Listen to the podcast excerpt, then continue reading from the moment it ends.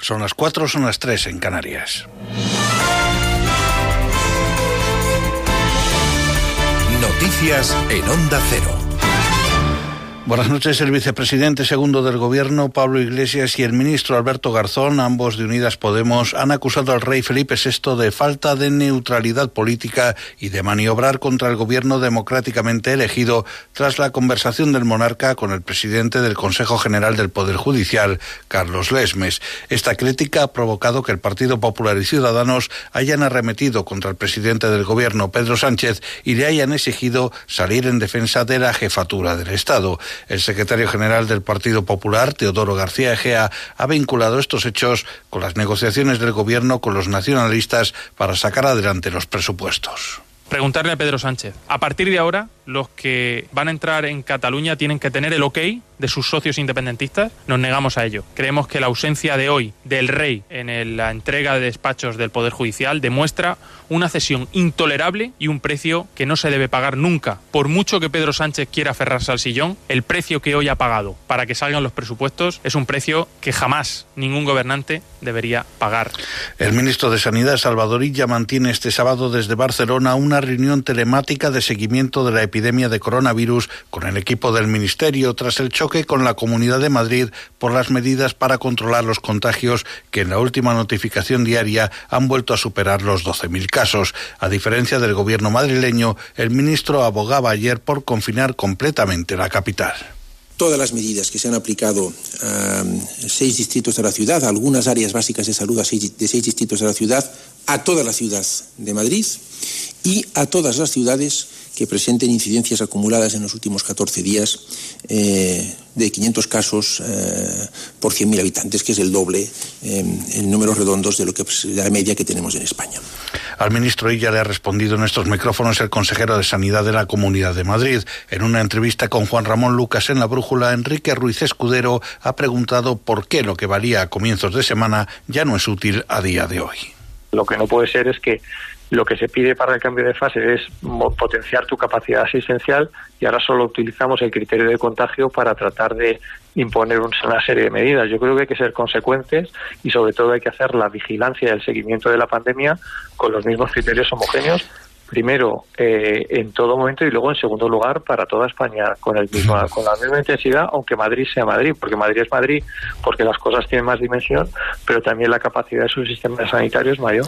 El presidente del gobierno Pedro Sánchez ha realizado una llamada a la unidad ante la Asamblea General de la ONU porque cree que solo así es posible adoptar medidas para salvar el planeta en un momento en que la pandemia de coronavirus se ha sumado a otros desafíos. Sánchez ha realizado este llamamiento en su intervención ante la 75 Asamblea General de la ONU, en la que los líderes de los países intervienen de forma virtual. Corresponsal de Onda Cero en Nueva York, Agustín Alcalá. El presidente del gobierno, Pedro Sánchez, ha dirigido a la Asamblea de la ONU en Nueva York a través de un mensaje de vídeo en el que ha recordado que Benito Pérez Galdós escribió que es triste comprobar que solo la desgracia hace a los hombres hermanos y ha añadido que los seres humanos solo nos comportamos como una hermandad cuando nos sentimos amenazados por una misma desdicha. Y ninguna desdicha es en este momento tan importante como la COVID-19 a la que Sánchez ha llamado la gran crisis de nuestra generación que afecta a toda la humanidad sin hacer distinción de ideología, ni de fronteras, ni de fortunas. Y entonando un mea culpa. El presidente del gobierno ha reconocido que el mensaje de los políticos no está llegando a los más jóvenes que ven que no tienen oportunidades de vida y a los que le falta la esperanza. Porque hay otro virus que recorre el mundo y es el virus de la decepción, del hastío, del descrédito, incluso de la indiferencia. De esos jóvenes que nos escuchan o que desgraciadamente la mayor parte de ellos no nos escuchan en las cuatro esquinas del mundo. Ese virus lo hemos estado inoculando con cada nuevo desacuerdo entre nosotros, con cada incumplimiento de lo previamente acordado, con cada deserción de nuestros compromisos, de nuestras responsabilidades hacia el resto de los países. Sánchez ha acabado pidiendo a los líderes mundiales que en nombre de los jóvenes tenemos la obligación de actuar porque podemos condenar, ha señalado, a la juventud por vez primera en dos siglos a un mundo peor, más injusto, más desesperanzado y a un futuro de resignación sin alternativas. Y los gobiernos de la Unión Europea han aprobado este pasado viernes la propuesta de la Comisión Europea para conceder a España 21.325 millones de euros del Fondo Europeo contra el Desempleo, bautizado como SURE, para financiar el gasto extraordinario en artes y ayudas por cese de actividad de autónomos provocado por la pandemia de coronavirus. Es todo, más noticias dentro de una hora y en onda cero.es. Síguenos por internet en ondacero.es.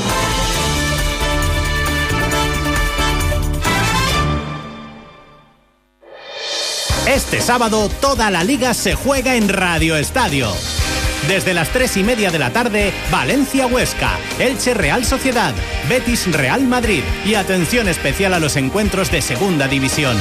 Este sábado toda la emoción de la liga y muy buen humor en Radio Estadio, con Antonio Esteba, Javier Ruiz Taboada y las mejores voces del deporte. Menotti daba los números por vocabulario, Jardines llevaba el número uno y yo, Valdano, me tocó el 20. Tú no le dijiste, no, que, que es Valdano con B. Es que con B me tocaba el 2. Porque el primer año Mitchell me dio el 8 y en el segundo año cambiamos. Creo que me tocó el 4. Bueno, de trabajador, como casi siempre. y el domingo, más liga, más emoción, más Radio Estadio. Te mereces esta radio. Onda Cero, tu radio.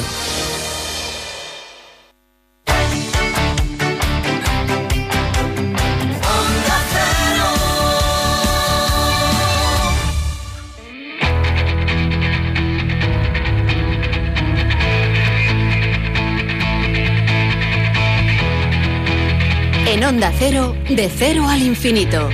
Paco de León.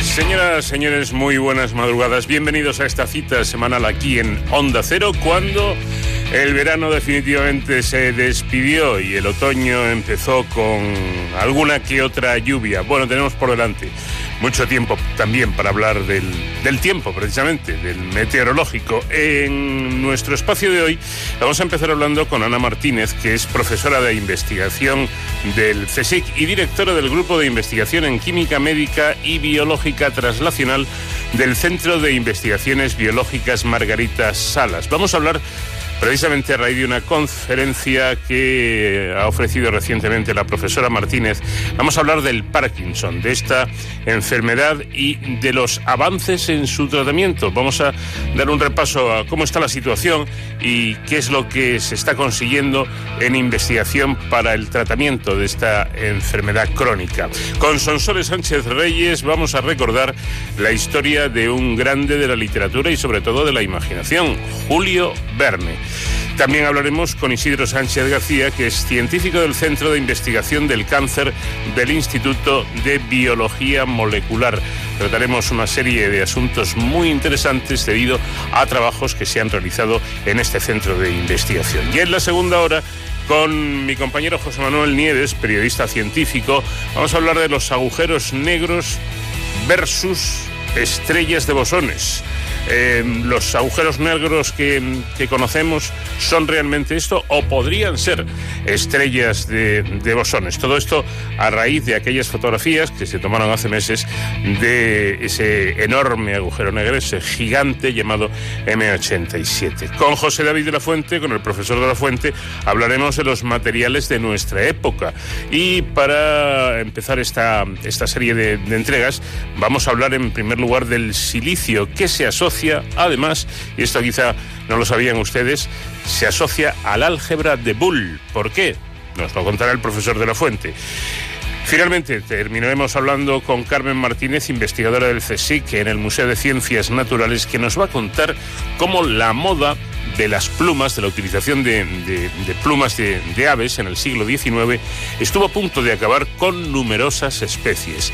Y eso sí, antes de terminar, como siempre, unos minutos dedicados a nuestra sección Héroes sin capa, en la que hoy vamos a conmemorar, vamos a celebrar, vamos a felicitar a la Legión eh, por los 100 años de existencia. Para ello, hablaremos con el teniente coronel Diego Romero, que es además jefe del Estado Mayor de la Brigada de la Legión. Y atención porque hoy la música que nos va a acompañar es la de una gran estrella, una gran artista llamada Cristina Aguilera. Oh, sometimes I get a good feeling, yeah. I get a feeling that I never, never, never, never had before, no, no. And I just gotta tell you right now that uh,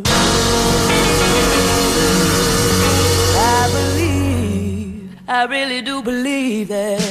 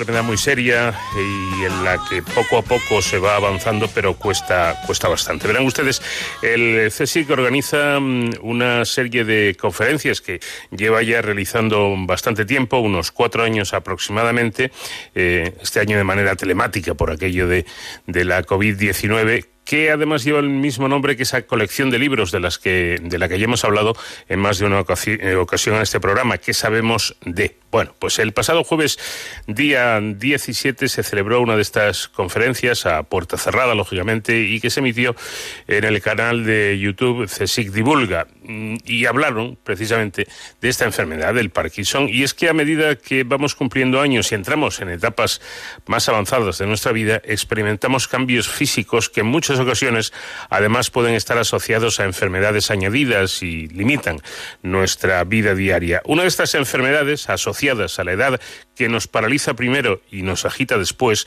es la enfermedad de Parkinson, un trastorno neurodegenerativo y crónico del sistema nervioso central de progresión lenta y que con el tiempo va incapacitando a la persona que lo padece. Ana Martínez eh, fue la encargada de esta conferencia a la que aludíamos, es profesora de investigación del CSIC y lidera el grupo de investigación en química médica y biología traslacional del Centro de Investigaciones Biológicas Margarita Salas, dependiente también del CSIC. Bueno, eh, Ana Martínez cuenta con una experiencia de más de 30 años en el descubrimiento y desarrollo de fármacos innovadores para enfermedades neurodegenerativas, tanto en el campo académico como en el industrial. Es autora de más de 250 trabajos en revistas científicas, más de 30 patentes activas en el área, editora de varios libros y supervisora de numerosos estudiantes pre y postdoctorales. Ana Martínez, ¿qué tal? Muy buenas noches. Buenas noches, ¿cómo estás? Bueno, eh, ¿cómo fue la conferencia? Por cierto, lo primero.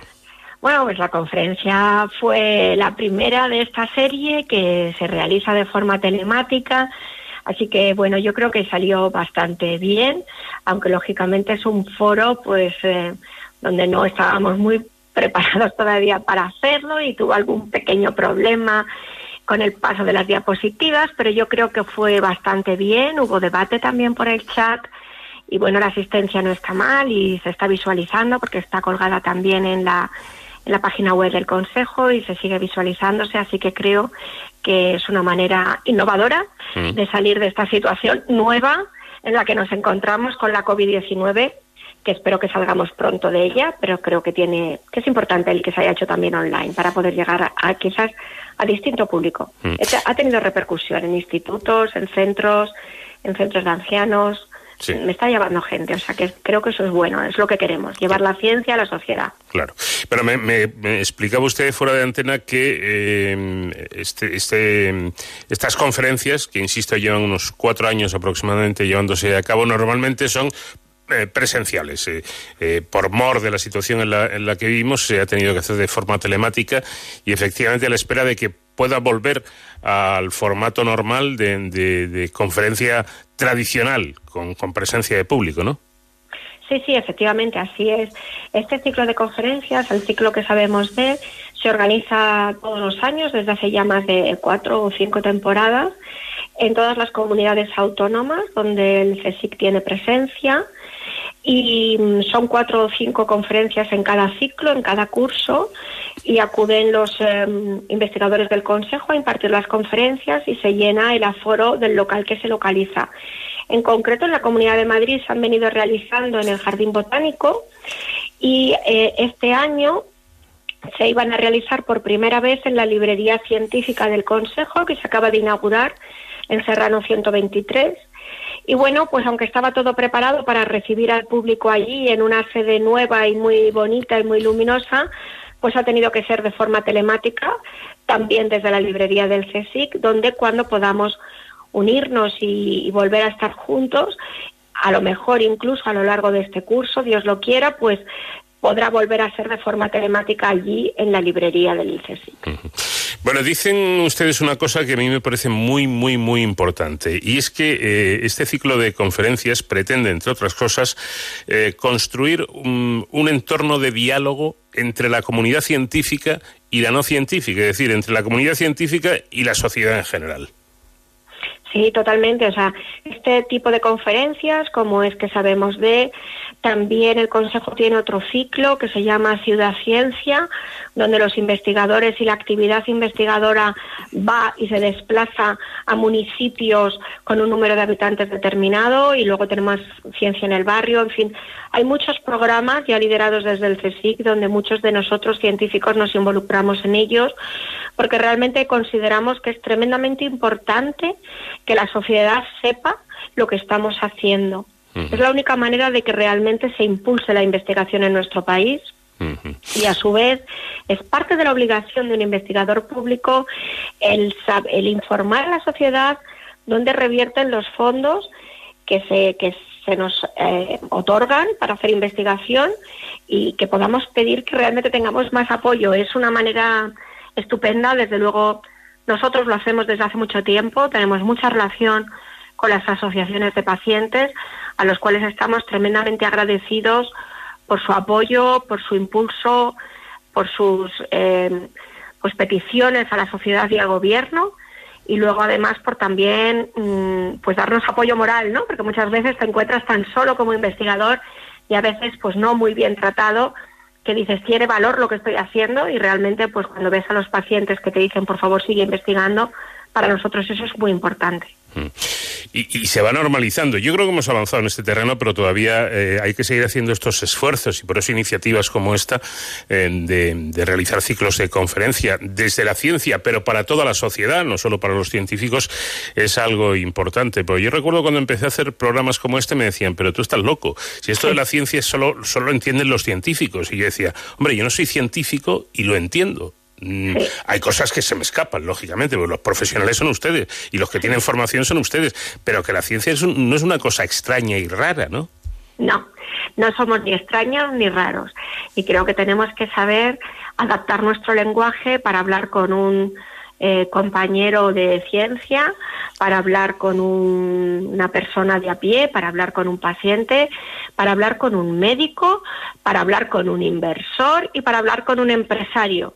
Y son distintos lenguajes que tenemos que aprender a manejar y desde luego el lenguaje con la sociedad es muy importante. Se está haciendo mucho esfuerzo, se está poniendo mucha, muchos recursos en que esto avance y yo desde luego a lo largo de mis años, desde que yo empecé a hacer algo de, de divulgación, como se llama, hace ya más de 20 años, pues hemos avanzado muchísimo y estoy bastante satisfecha de lo que se está ganando, aunque por supuesto hay que seguir trabajando en ello. Sin duda. Bueno, vamos con, aprovechando el tema de la conferencia, a hablar un poco de esta enfermedad, si le parece. Eh, Ana, eh, efectivamente, eh, han avanzado ustedes, hemos avanzado en, en el tratamiento, en el conocimiento primero y en el tratamiento después del Parkinson. Siempre se va avanzando.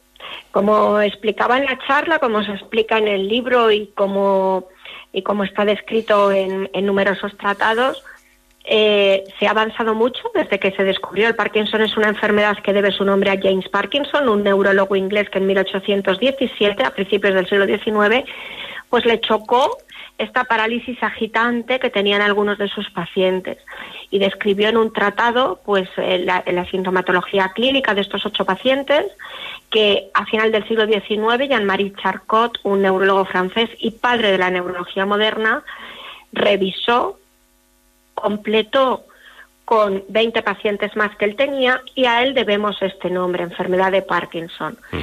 Así que bueno, pues está reconocida desde el final del siglo XIX, aunque el tratado de Ayurveda, de la medicina hindú y los tratados chinos ya hablan de casos así parecidos, pero eh, no hay un tratamiento sintomático más o menos efectivo hasta los años 60, donde se reemplaza el neurotransmisor que falta, que en el caso de la enfermedad de Parkinson es la dopamina, y digo que se reemplaza porque se administra por vía oral el EDOPA, que es el tratamiento habitual, para poder producir dopamina en el cerebro de estos pacientes en los que este componente, este neurotransmisor es deficitario. Con este tratamiento, que desde los años 60 es un tratamiento sintomático, eh, está presente, pues no se había avanzado demasiado, ni en el conocimiento de la enfermedad, ni en el desarrollo de tratamientos. No se había avanzado demasiado hasta final del siglo XX, hasta hace realmente 20 años. ¿Por qué? Pues porque los pacientes estaban controlados con la L-Dopa, vivían un determinado tiempo, es una neurodegeneración, es decir, que va progresando la muerte de esta neurona dopaminérgica de una manera lenta y con la terapia de reemplazo, esta terapia paliativa, pues estaba bien para controlar los pacientes. Cuando empezamos a tener problemas, y lo ha mencionado usted al principio en la presentación de esta, de esta conversación, cuando nuestra esperanza de vida aumenta. No solamente porque el número de pacientes aumente, sino porque nuestros pacientes viven más.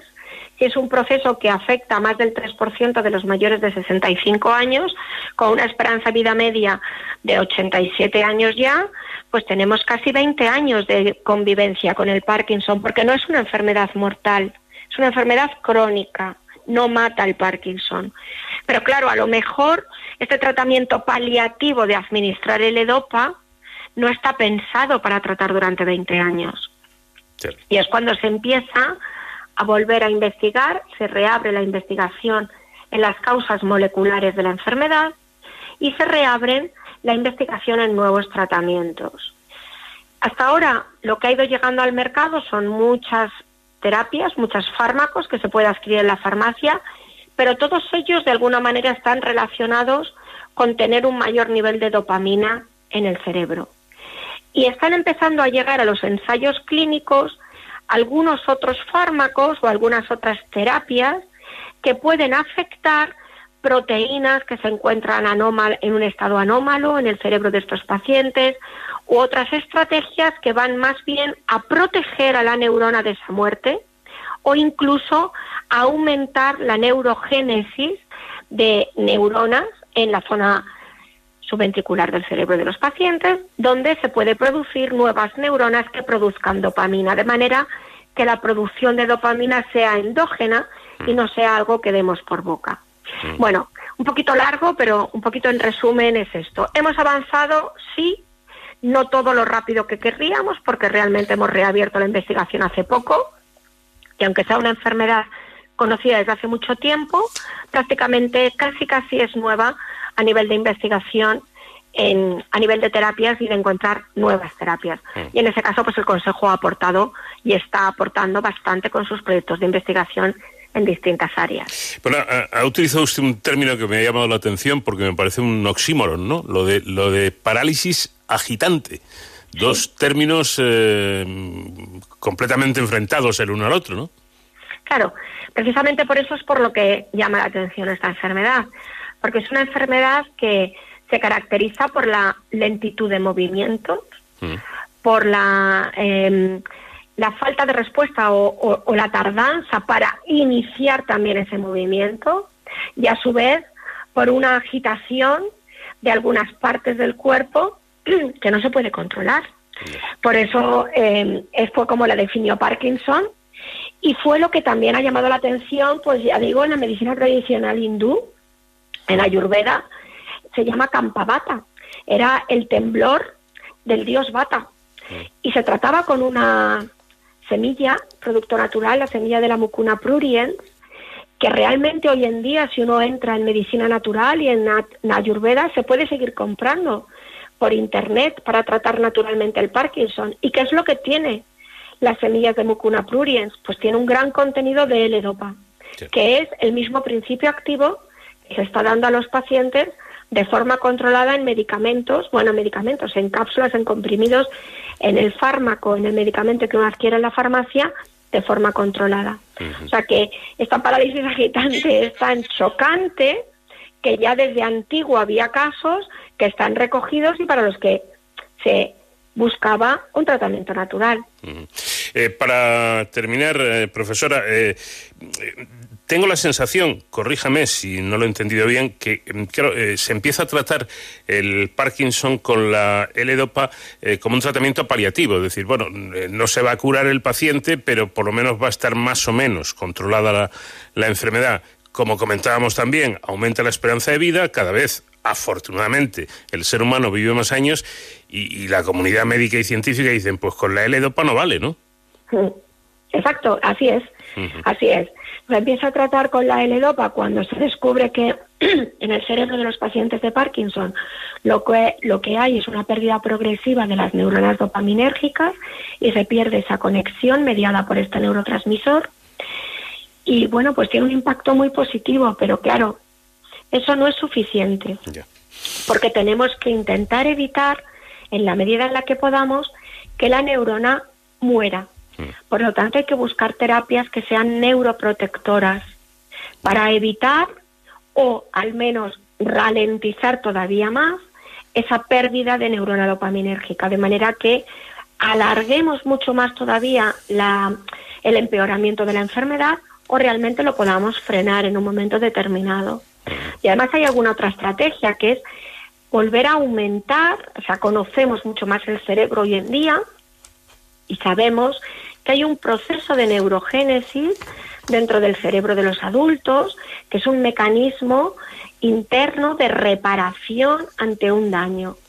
Es verdad que con la edad el proceso de neurogénesis baja, por eso, bueno, pues las personas con edad nos hacemos todos cada día más sensibles a los efectos externos. Y digo todos porque todos somos cada día Más más mayores. viejos. Evidentemente, y eso, y eso es impepinable, además. Eh, pues Ana Martínez, profesora de investigación del CSIC y líder del grupo de investigación de química médica y biológica translacional del Centro de Investigaciones Biológicas Margarita Salas. Ha sido un placer hablar con usted y enhorabuena por esta conferencia.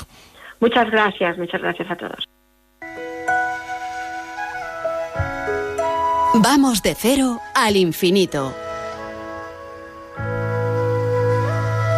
Look at me.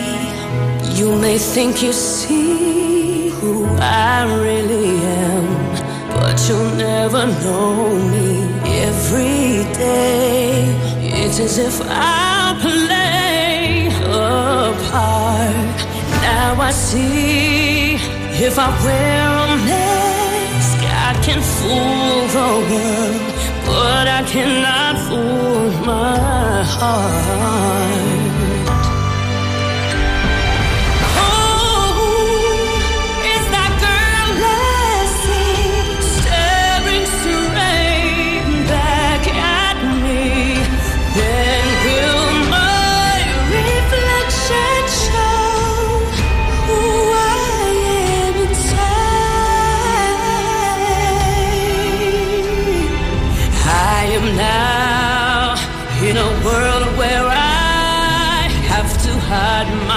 Heart and what I believe in.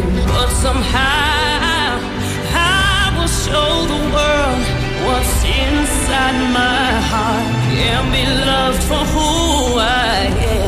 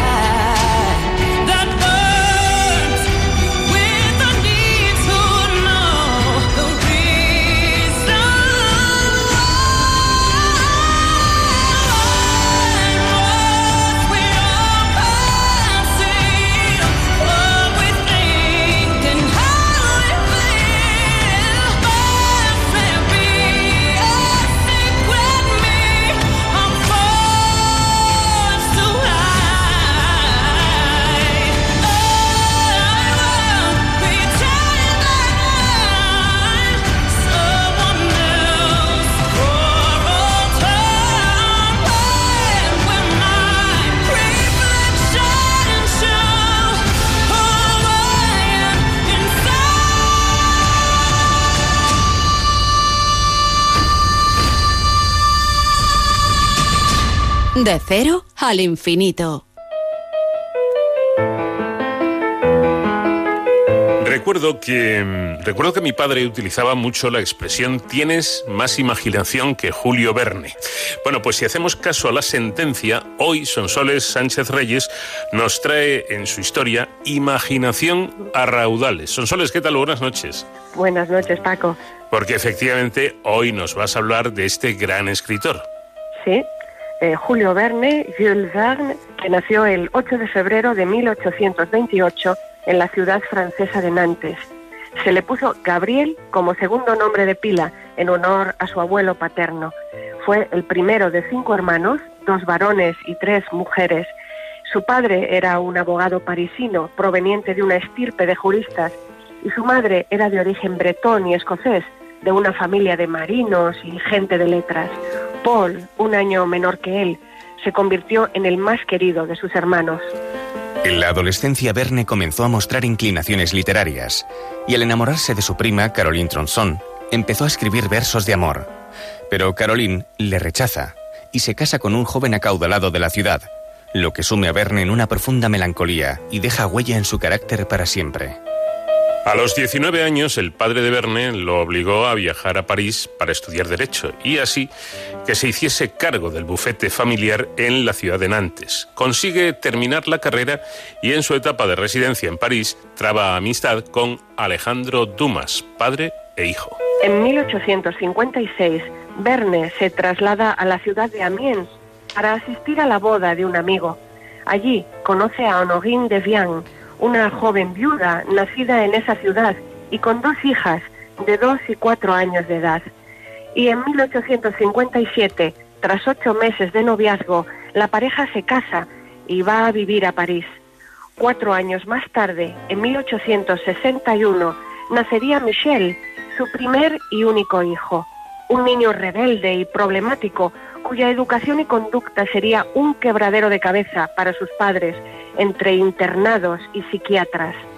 Verne comienza a trabajar como agente de bolsa y dedica todo su tiempo libre a escribir. Influenciado por las cotas que estaban alcanzando la ciencia y la técnica, concibe el proyecto de crear la literatura de la edad científica, vertiendo los nuevos conocimientos en relatos que ensalzan el genio del hombre en su lucha por dominar la naturaleza. Sería un proyecto novedoso para incluir la ciencia en la literatura. En 1859 se le presenta su primera oportunidad de viajar fuera de Francia. A ese primer viaje a Escocia seguirían muchos otros en los años posteriores por Europa, África y América. Julio Verne tenía 35 años cuando en enero de 1863 vio la luz su primera novela, Cinco Semanas en Globo, que obtuvo un gran éxito editorial. Al éxito de esa obra le sigue el logrado por De la Tierra a la Luna y Los hijos del Capitán Grant, ambos títulos publicados en 1865. Ese mismo año de 1865 abandona definitivamente la bolsa y es admitido como miembro de la Sociedad de Geografía, una prestigiosa institución. En 1869, año del éxito de su famosa novela 20.000 leguas de viaje submarino, Julio se estableció en Amiens, la ciudad natal de su esposa, donde continuaría viviendo hasta su muerte en 1905 y donde actualmente puede visitarse su casa museo y el pequeño cuarto del Torreón donde escribió sus últimas novelas. Al año siguiente, en 1870, se desata la guerra franco-prusiana. Julio Verne es alistado en el ejército y es ubicado como guardacostas en la localidad cercana de Le Crotoy, en la bahía del río Somme. La historia plasmada por él en su novela Cinco semanas en globo se convierte en realidad durante 24 minutos el 29 de septiembre de 1873 cuando asciende en globo por encima de la ciudad de Amiens. Y ese mismo año publica La Vuelta al Mundo en 80 días, su éxito definitivo de fama y dinero. En 1882 aumentan los problemas que le causa su hijo y Julio Verne decide internarlo una temporada en un reformatorio, enviándolo posteriormente como grumete en un barco para la India con el fin de que forje su carácter. Pero a su regreso, el joven de 19 años se casa con una cantante pese a la oposición paterna. Tres años después abandona a su mujer, la cual es recogida por los Verne, y se une a una menor de 16 años llamada Jean Reboul, con la cual tiene dos hijos en el lapso de 11 meses. Finalmente, esa nueva vida logra refrenar y encauzar a Michelle. Se mantendría para siempre con Jean Reboul, con la que se casa tras obtener el divorcio de su primera esposa. Tendrían un tercer hijo y comenzaría una carrera como escritor y editor, llegando a colaborar con su padre en algunas historias y mejorando sus relaciones hasta el punto de presidir, junto con uno de sus hijos, el cortejo fúnebre de Julio Verne. En 1886, el sobrino favorito de Verne, Gastón, que venía sufriendo problemas de conducta, entra en su despacho pidiéndole dinero para viajar a Inglaterra. Julio Verne se niega y Gastón le dispara dos veces en una pierna con un revólver, lo que le dejará una cojera para el resto de su vida. El joven es recluido en un hospital mental. En 1888, Verne fue elegido concejal del Ayuntamiento de Amiens, ocupándose de las áreas de cultura, museos y fiestas. Inauguró el edificio del Circo Mundial en 1889, que aún está en funcionamiento en la actualidad, con capacidad para 3.500 personas. Verne fue reelegido concejal de la ciudad en las tres legislaturas siguientes, en 1892, 1896 y 1900. Su multitudinario funeral en 1905 fue toda una demostración del cariño de la ciudad de Amiens por él. La impactante tumba de Julio Verne se halla en el cementerio La Madeleine, en Amiens. En ella se aprecia el monumento del escultor Albert Dominique Rose, amigo de Julio Verne, quien la esculpió a petición del escritor. Representa a Verne emergiendo de su sepultura y levantando su brazo derecho con la mirada hacia el cielo. Para modelar el rostro se utilizó la máscara mortuoria del escritor. La escultura fue bautizada con el título Hacia la inmortalidad y la eterna juventud, aunque esta frase no aparece en la lápida. Hacia la inmortalidad y la eterna juventud fue presentada en la exposición de artistas franceses dos años después de la muerte del escritor. Y en ese mismo año, de 1907, se procedió a la inauguración del actual monumento funerario. Cinco años después de la muerte de su marido en 1910, muere Honorín, la esposa del escritor, quien será sepultada en el mismo lugar. Después de muchos años de abandono y dañada por la intemperie, el municipio de Amiens decidió restaurar la tumba del novelista. Tras un acuerdo firmado por el ayuntamiento de la ciudad con los descendientes de Verne, la tumba restaurada fue inaugurada en 2014 en presencia de numerosas personalidades, entre ellos Jean-Gilles Verne, tataranieto del escritor. Pues ya ven la historia de Julio Verne, que efectivamente, como decía mi padre, hombre, imaginación tenía la suya, sin duda alguna. Gracias, Sonsoles, y hasta la próxima semana. Gracias a ti. Hasta la próxima semana. De cero al infinito.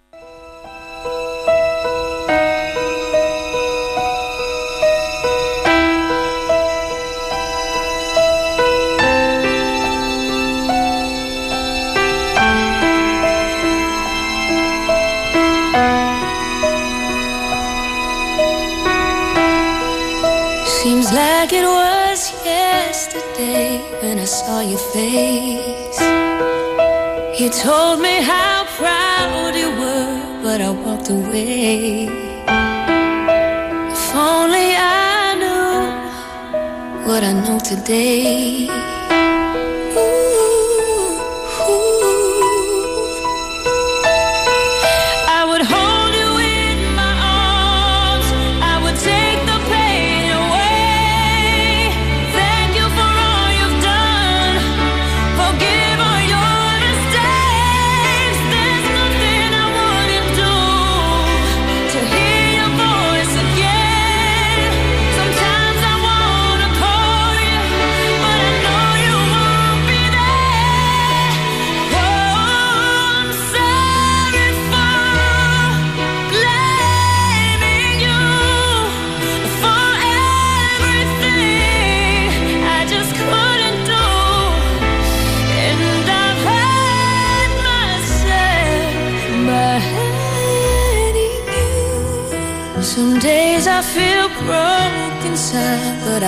Admit. Sometimes I just wanna hide, cause it's you I miss. And it's so hard to say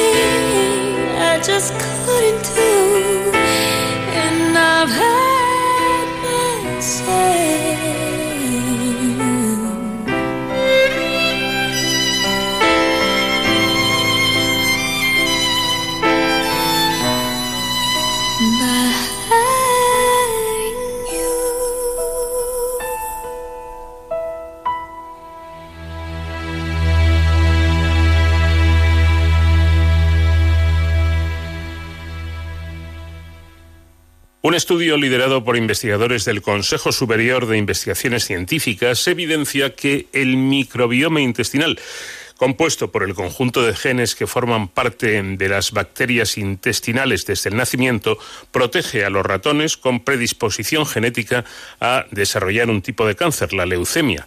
El hallazgo podría contribuir al desarrollo de nuevas herramientas que permitan prevenir la enfermedad en los niños que son susceptibles genéticamente a padecerla. Y para hablar de todo este asunto, voy a saludar ya a Isidro Sánchez García, que pertenece al Centro de Investigación del Cáncer del Instituto de Biología Molecular y Celular del Cáncer. ¿Qué tal, Isidro? Buenas noches.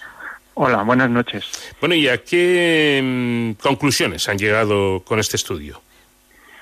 Bueno, las conclusiones que hemos llegado es que eh, lo que hace unos años parecía un destino eh, muy desagradable y muy incierto para personas que tenían susceptibilidad, para niños, no olvidemos que el 5% de los niños nacen con la susceptibilidad a desarrollar leucemia, que es un porcentaje muy alto. ¿Pero que no quiere decir que lo desarrollen o sí? Que no, no, no. no- de ese 5% un, un porcentaje pequeñito lo va a desarrollar, pero solo, solo lo desarrollan si tienen la susceptibilidad. Eh, los niños sin susceptibilidad no desarrollan leucemia.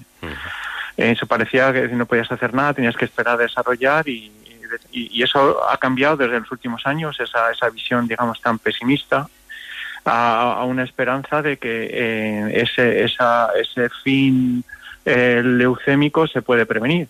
Y eso fundamentalmente está basado por dos hechos. El primer hecho es que el desencadenante de que se pueda desarrollar la leucemia más importante es la exposición a la infección ambiental. Es decir, en, en cierto sentido la leucemia podría ser una enfermedad infecciosa, entre comillas, lo de infecciosa, y todo, y todo lo que está mediado por enfermedades infecciosas es algo que la humanidad y la ciencia lo puede prevenir y controlar. Pues en el estudio que terminamos de publicar lo que hemos visto es que eh, esa infección lo que hace es cambiar el microbioma. Y cambiando el microbioma eh, cambia el sistema inmune y en un porcentaje de los ratones, nosotros hemos hecho estudio inicialmente en ratones, se desencadena la, la enfermedad. Es decir, estos niños que nacen con predisposición tienen una flora intestinal diferente, diferente a un niño normal. Y esa flora intestinal es más susceptible de alterar el sistema inmune cuando se expone a infección. Si no se expone a infección, nunca, nunca desarrolla, desarrolla la leucemia. Pero obviamente no podemos vivir en una burbuja en, en el mundo actual. Y, y, el- y la flora intestinal es algo que podemos controlar, o los cambios en el sistema inmune es algo que se puede controlar. No sabemos cómo controlarlo a día de hoy, pero es algo que podemos modular. Y se puede controlar el sistema inmune con terapias que no son agresivas, nada tienen que ver con la quimioterapia, y en eso estamos dedicando nuestros esfuerzos ahora. ¿Microbioma y flora intestinal es lo mismo? Bueno, la- la- sí, están, son dos conceptos muy relacionados. La flora intestinal se, se llama también microbiota, es decir, es el conjunto de virus, bacterias, hongos eh, que tenemos en el intestino. Y el, como tú has explicado muy bien, eh, el DNA que se obtiene de estas, de estas bacterias, estos microorganismos, es lo que se llama microbioma. Es lo- igual que el, el DNA que se obtiene de nuestras células que componen nuestros tejidos se llama genoma. Es decir, nosotros tenemos, cada individuo tiene dos, dos informaciones genéticas, la de nuestras células y la de la flora intestinal. Bueno, aclarar este asunto, tengo entendido que la comprensión precisamente del microbioma eh, está muy, muy en auge en la, en la actualidad. Es una investigación que está en pleno crecimiento, ¿no?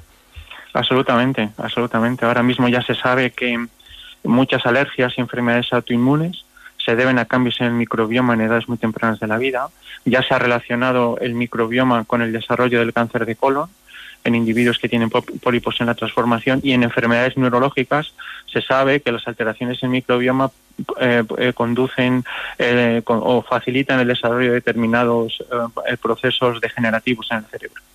En nuestro estudio es el primero que vincula, digamos, el- la flora intestinal con el desarrollo de la leucemia, pero seguro que en los, en los años venideros habrá mucho más estudios de esto. De todas maneras, que es una situación personal que tenemos todos. Muchas veces, si tú tienes una mala digestión o algo así, te encuentras mal. No solo es que tengas pesadez intestinal, que te sientes mal, cansado. Es decir, que eh, eh, eh, eh, todo nuestro sistema, la flora intestinal influye en todo, en todo nuestro sistema y también en el desarrollo de las enfermedades.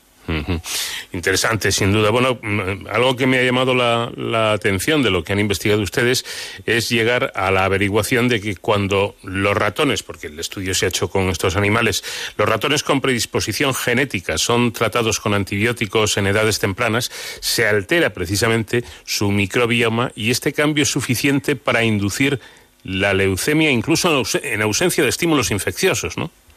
Claro, sí, exactamente. Ese, ese, ese, este estudio, es decir, para, para poder demostrar que, que lo que es crítico en el desarrollo de la leucemia es el cambio del microbioma, necesitábamos diseñar un experimento en que los ratones no estuvieran expuestos a infección.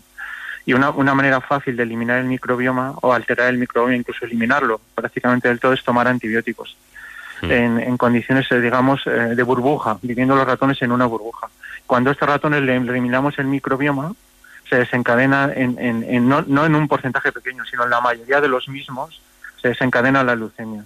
Y este, este, este- este descubrimiento es lo que prueba que la clave en- es la interacción que hay entre la célula que tiene la predisposición y el microbioma. Absolutamente, eso es. Y, y- y además alerta de lo siguiente, abusamos en, los, en los- el mundo occidental de los antibióticos, la incidencia de leucemia es, digamos, en- dentro de los cánceres su- supone un, un porcentaje muy pequeño, los cánceres que, preocupan fundamentalmente a los adultos, cáncer de pulmón, mama, próstata, colon, pero es el cáncer más frecuente en los niños y su incidencia ha aumentado en el mundo occidental en los últimos años y todo el mundo piensa que es debido al estilo de vida del mundo occidental, que está cambiando nuestro estilo de vida.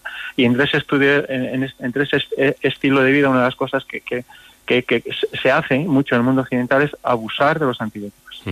Eh, hemos tratado ese asunto en el programa porque parece ser que están eh, se están recibiendo eh, incluso directrices muy serias en este asunto sobre eh, el abuso de los antibióticos hasta el punto de que se, han se ha planteado la cuestión de que pueden mm, dejar de ser eficaces porque las bacterias al final se hacen resistentes a los, a los antibióticos, ¿no? Claro, el, mal uso, no- el, no- el abuso bien utilizado posiblemente no genere resistencias, pero el abuso conlleva que no se hace bien el uso. Y si no se hace bien el uso, se generan resistencias a los antibióticos. Y esas resistencias a los antibióticos hace que cuando los necesites no funcionen como deben, Claro. eh, sea- sean ineficaces. Eh, digamos, pero ese aspecto, ese aspecto que has comentado tú que preocupa muchísimo a la ciencia, porque ahora mismo eh, la industria está desarrollando nuevos antibióticos para, para, para vencer las resistencias, para reemplazar los, los antibióticos que tenemos actualmente, no está relacionado, digamos, con el hecho de desarrollar la leucemia. ¿De acuerdo? Bueno, pues un estudio muy interesante que puede, puede servir para que algo tan serio como la leucemia, en el caso de, de los niños, por cierto, la más frecuente es la en, en leucemia infantil es la, la linfoblástica aguda de células B precursoras. ¿Cómo es esta leucemia? Bueno, eh, eh, digamos que mm, las leucemias en general se clasifican por el tipo de célula que, que la definen. Se, definen como, en general como mieloides cuando son células mieloides, linfocitos T, células T cuando son linfocitos T, inmaduros los que forman la masa, la masa tumoral y B cuando forman la, la masa celular B. Entonces, esta- estas células B son células inmaduras que, que normalmente suelen estar en la médula ósea y cuando se produce la leucemia salen de la médula ósea.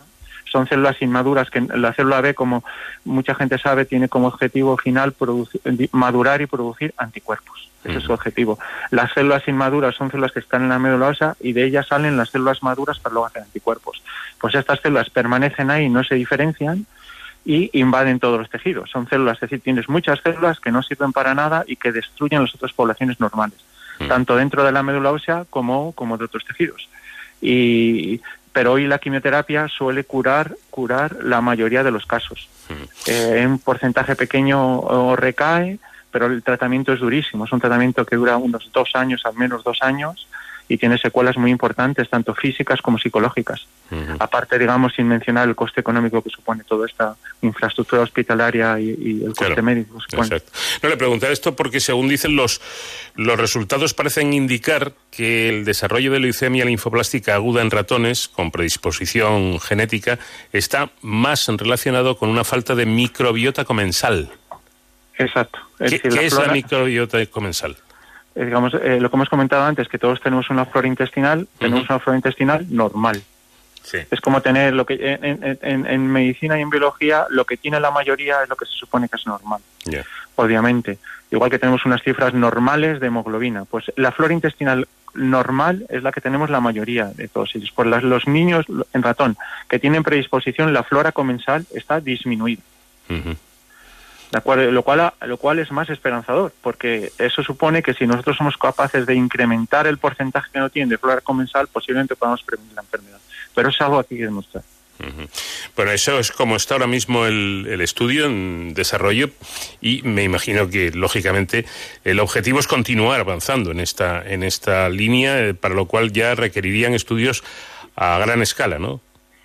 Eh, sí, sí. eh, ahora el objetivo es eh, entender mejor cómo ese cambio del microbioma lleva a la transformación, es un objetivo, y el segundo, ya con la información que tenemos, es intentar prevenir el desarrollo de la leucemia inicialmente en modelos preclínicos en los ratones y si funcionase aquí en, niños, hacerlo a gran escala en, hospitales in- in- infantiles. Y en eso estamos. ya, ya no es que cuando se- estos estudios que se publican son mm, eh, suponen el, el- el resumen de trabajos de más de 5, 6, 7 años. Y eh, obviamente cuando se publica eh, el grupo, los grupos que trabajan ya llevan tiempo trabajando en las otras, en, en las otras cuestiones que están pendientes por resolver y en eso estamos, buscando financiación y, y trabajando todo lo que podemos.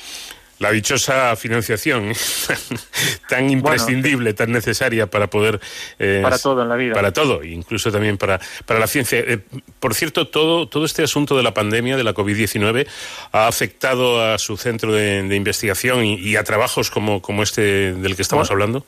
Yo tengo que decir que la Universidad de Salamanca en este aspecto consideró, preguntó qué investigadores eh, eh, tenían proyectos que debieran continuar y definió como esencial hacer la investigación y nos facilitó el desarrollo de dichos proyectos, obviamente manteniendo las medidas de seguridad, el número de personas que estaban en el laboratorio, man- manteniendo todas las precauciones que requería la pandemia, pero, pero se ha podido continuar con el trabajo. Es- Eso, eso hay que reconocerse en la Universidad de Salamanca. Pues una buena iniciativa, porque hombre, es obvio, es evidente, ¿no? Que lo de lo de el SARS-CoV-2 es una es una emergencia. eh, solo hay que fijarse en cómo está otra vez la situación de casos de, de contagios, pero no se puede eh, aparcar o no se pueden aparcar otras investigaciones que, que son importantísimas porque hay enfermedades que, que matan tanto más que el, que el SARS-CoV-2. Absolutamente de acuerdo. Absolutamente de acuerdo. Bueno, pues que sigan estas investigaciones y agradecemos mucho por este, este tiempo que nos ha dedicado a Isidro Sánchez García del Centro de Investigación del Cáncer del Instituto de Biología Molecular y Celular. Muchísimas gracias por habernos atendido. Enhorabuena y sigan ustedes adelante. Ha sido un placer. Buenas noches.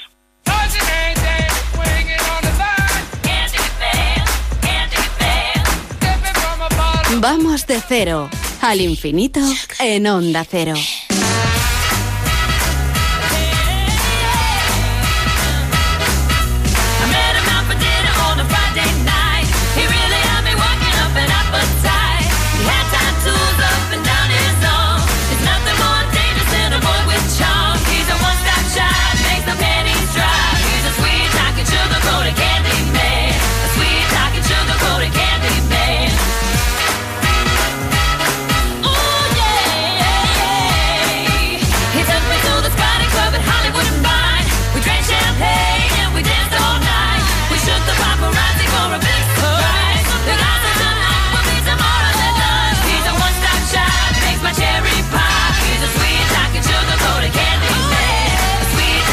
Son las Andrew Sisters, es Cristina Aguilera, que hoy es nuestra invitada musical y con su música vamos realizando este vuelo por el universo del conocimiento en nuestra Enterprise. Esta nave que pilota perfectamente bien nuestro comandante Nacho García. Con esta música llegamos a las noticias de las 5, serán las 4 en Canarias y después nos queda mucho más por contarles.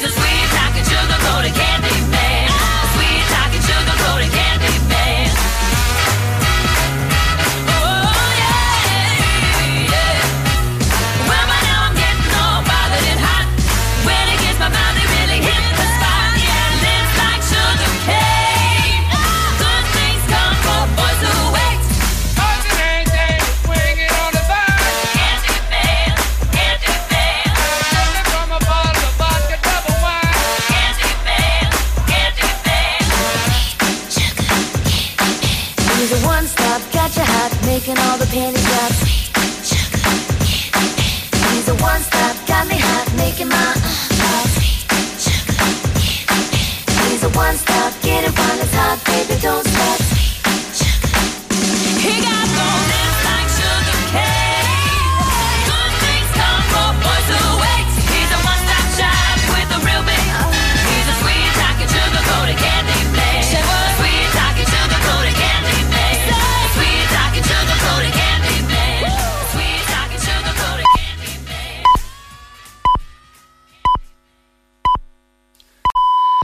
Las 5, son las 4 en Canarias. Noticias en Onda Cero.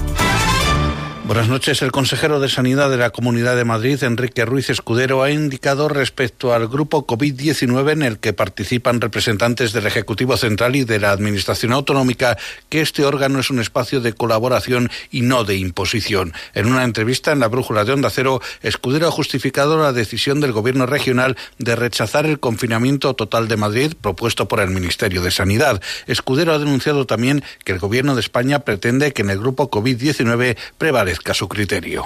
Hay otras comunidades que, que también eh, sobrepasan esos, eh, esos límites que ellos plantean dentro de, de, del, digamos la argumentación para hacer esa, esa to- tomar esas decisiones en cuanto a las restricciones y desde luego que en ningún caso hemos visto que lo hayan aplicado en otras comunidades. En el aeropuerto de Helsinki, en Finlandia, se lleva a cabo una prueba piloto para detectar posibles pasajeros contagiados de COVID. Lo insólito de este asunto es que los encargados de determinar los posibles positivos son perros, Ángel Gonzalo. Por el momento la experiencia está dando frutos, aunque los responsables recuerdan que lo que el animal indica tiene que ser ratificado por una prueba médica. Esta semana se ha puesto en marcha este novedoso programa en el aeropuerto de Vantaa, en la capital finesa.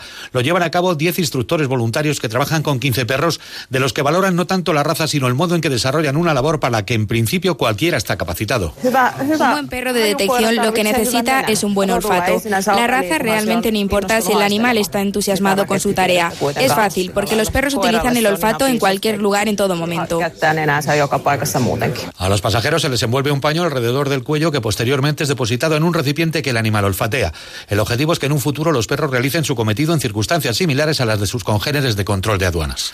Partido Popular y Ciudadanos han exigido al jefe del gobierno Pedro Sánchez que desautorice al vicepresidente segundo Pablo Iglesias y a los ministros de Podemos y se pronuncie en defensa del rey. Además, la Casa Real ha puntualizado que la llamada privada hecha por Felipe VI al presidente del Consejo General del Poder Judicial, Carlos Lesmes, ha sido de cortesía para felicitar a los nuevos jueces sin consideraciones institucionales respecto del acto de Barcelona. El propio Lesmes se refería al jefe del Estado durante su discurso en la entrega de despachos a los nuevos jueces en la ciudad condal y a la que no ha acudido don Felipe por decisión del Ejecutivo. Reiterando nuestro pesar por lo sucedido y sean cuales sean las circunstancias que lo han motivado, expresamos nuestro firme deseo de que Su Majestad el Rey pueda seguir alentando con su presencia en Barcelona a los nuevos jueces en el acto de inicio de su apasionante y difícil tarea de proteger los derechos de los españoles y defender el orden jurídico.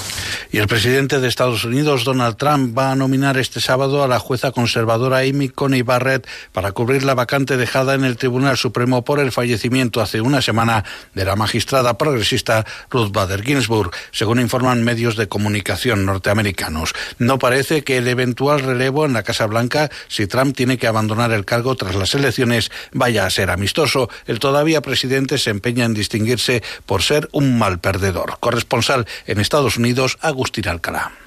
El 39% de los votantes norteamericanos ejercerá su derecho a elegir al presidente de Estados Unidos votando por correo, por miedo a la pandemia, y es muy posible que la noche del 3 de noviembre no se conozca el ganador de las elecciones porque habrá millones de papeletas por abrir y contar. Y hay un escenario que preocupa mucho a las autoridades electorales y aterra a los demócratas, que Donald Trump acabe la jornada por delante de Joe Biden porque la gran mayoría de sus votantes votará en persona y el candidato republicano se declare el ganador de las elecciones a pesar de que faltarán millones de votos por contar. Un escenario que parece más propio de una república bananera, como han reflejado aquí varios líderes demócratas y comentaristas, y no de la democracia más rica del mundo, y que garantizará que Trump no dejará la Casa Blanca incluso si pierde, algo que Mitch McConnell, el presidente republicano del Senado y el hombre que también sabe manejar al presidente, mantiene que no ocurrirá. Desde George Washington hemos tenido una transferencia ordenada de poder y lo mismo ocurrirá con el ganador de las elecciones del 3 de noviembre. Pero Biden no se fía y por eso ya ha creado un comité de crisis con cientos de abogados y voluntarios en cada estado para garantizar que todos los votos se cuentan y que se emplee el tiempo necesario para hacerlo. Es todo, más noticias dentro de una hora y en ondacero.es. Síguenos por internet en ondacero.es.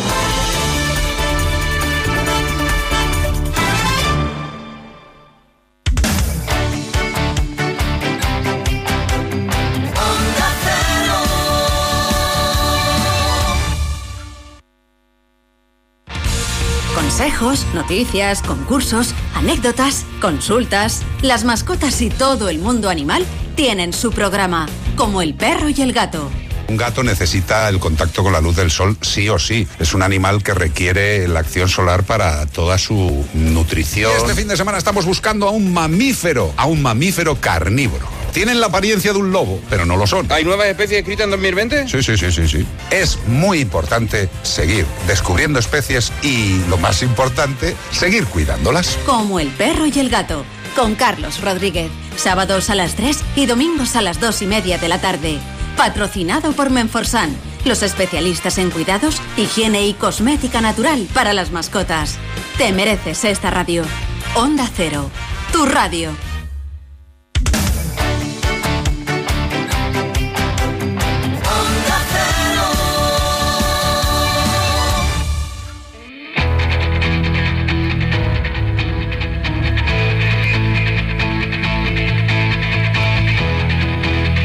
Onda Cero, de cero al infinito. Paco de León. En esta segunda hora tenemos una cita con el universo para hablar con nuestro compañero José Manuel Nieves, periodista científico de los agujeros negros y, ojo, de una novedad, las posibles estrellas de bosones. ¿En qué consisten? ¿Qué es? Bueno, escuchen la entrevista porque seguro que que José Manuel nos lo va a explicar con detalle. Con José David la Fuente hablaremos de los materiales de nuestra época, empezando por el sicilio, al que curiosamente José David asociará al álgebra de Bull. ¿Qué tienen que ver el silicio y el álgebra de Bull? Saldremos de, de dudas. Con Carmen Martínez, investigadora del CSIC en el Museo Nacional de Ciencias Naturales, hablaremos de la moda de las plumas en las prendas de vestir, que allá por el siglo XIX estuvo a punto de acabar con numerosas especies de aves. Y en la sección Héroes sin capa vamos a celebrar los 100 años de la Legión. Vamos a hablar para ello con el teniente coronel Diego Romero, que es jefe del Estado Mayor de la Brigada de la Legión. Y por supuesto, seguiremos disfrutando del sonido de la música de los grandes éxitos de las canciones de Cristina Aguilera.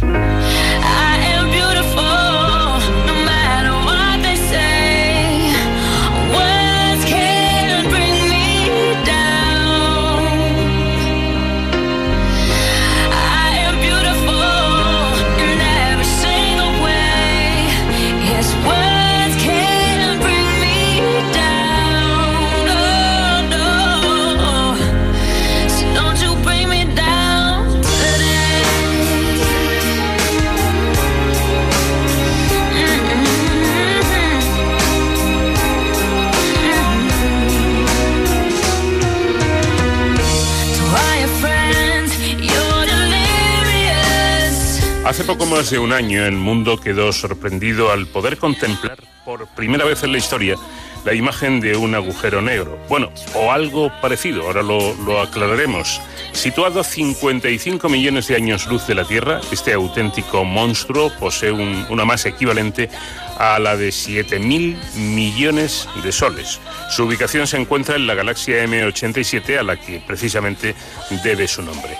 Después de años de trabajo y gracias a la colaboración científica internacional, mediante una red de potentes radiotelescopios repartidos por todo el mundo que forman el EHT, el Event Horizon Telescope, un telescopio virtual, se logró esta gran hazaña para la ciencia. Y como suele su- suceder en estos casos, el hallazgo de un descubrimiento abre un mundo de nuevas preguntas y nuevas posibilidades. Así, al poco tiempo, el astrofísico Héctor Olivares, al frente de un equipo internacional, se formuló la siguiente pregunta. ¿Cómo podemos estar seguros de que M87 es realmente un agujero negro? Lo explica en un interesante artículo publicado en ABC el periodista especializado y divulgador en temas científicos José Manuel Nieves, con quien ya tenemos comunicación. Compañero, ¿qué tal? Buenas noches. Hola, buenas noches. ¿Qué tal? ¿Cómo estás? Pues encantado de volver a hablar contigo y de tratar de empezar por el principio, que suele ser lo más recomendable. Realmente lo que se ve en esa fotografía, José Manuel, es un, es un agujero negro en sí o lo que se ve es una silueta. Bueno, lo que se ve es la sombra del agujero negro. El agujero negro, o sea, un agujero negro es invisible por definición. Entonces lo que vemos es como una especie de círculo negro rodeado de una brillante aura anaranjada de materia, que eso es lo que nos permite verlo y es eh, ese agujero negro que está en el centro de una galaxia, como bien has explicado, de la galaxia M87, lo que está haciendo es absorber materia, que es lo que hacen los agujeros negros supermasivos como este, y este es de los grandecitos, ¿eh? porque tiene 7.000 millones de masas solares. Entonces, al absorber materia, la obligan, eh, antes de caer dentro del agujero, la materia empieza a girar alrededor del agujero. Pero es tal la gravedad que ese giro, esos giros, eh, se producen a una velocidad relativista, es decir, que es un porcentaje significativo de la velocidad de la luz. Y entonces eso produce una intensa radiación que es, eh, que es captada en forma de ese brillo por los telescopios terrestres, ¿no? Entonces lo que vemos es el brillo de ese anillo de materia anaranjada que, que, que gira rápidamente alrededor de algo y ese algo es lo que hay en el centro y, se- y lo que vemos es su sombra, la sombra de ese agujero negro que está eh, obligando a, to- a toda esa materia a moverse de esa forma. ¿no? Bueno, y ahora va la, la pregunta del profesor Oliveras. ¿Cómo, ¿Cómo podemos estar seguros de que se trata realmente de un agujero negro? Pues bueno, en este caso de M87, eh, eh, eh, el propio profesor Olivares sí está, eh, sí está seguro, pero fue una de las razones que le llevó a hacer el estudio del que estamos, del que estamos hablando hoy, ¿eh? ¿No? ¿Cómo, ¿Cómo es posible, cómo podemos estar seguros? ¿Y por qué se formula esta pregunta este científico? Pues porque resulta que ahí arriba, por lo menos en teoría, eh, eh, la teoría de la relatividad general predice que deben de existir también otro tipo de objetos completamente diferentes a lo que es un agujero negro, pero que podrían confundirse con un agujero negro. Entonces, eh, el profesor Ol- Olivares, que lleva bastante tiempo en, a la caza de estas, de estas, de estos objetos invisibles, ¿no?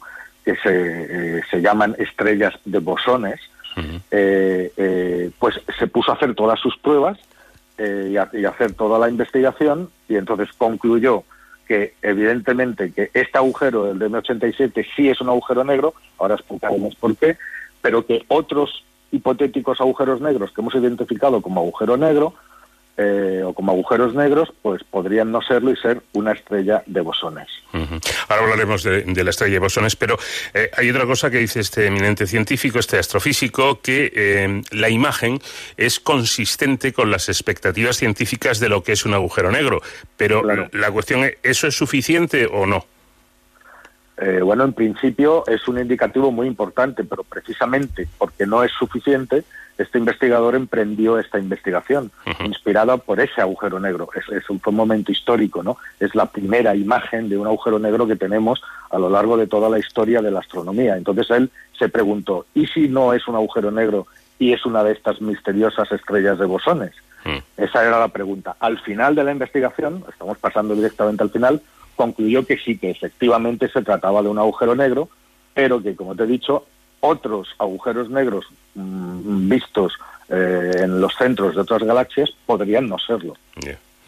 Claro, es que leyendo tu artículo y tú mismo eh, te lo planteas, resulta algo desconcertante eh, el que esos agujeros negros supermasivos estudiados por científicos pudieran ser en realidad otra cosa, ¿no? Claro, es que, mira, los agujeros negros están previstos por la teoría general de la relatividad, ¿vale? Eh, eh, durante mucho tiempo fueron objetos hipotéticos, es decir, es bastante eh, reciente, es de la década de los 70 o así, eh, la primera detección inequívoca de un agujero negro, cuando pudimos, los científicos pudieron decir, esto que predice la teoría efectivamente existe.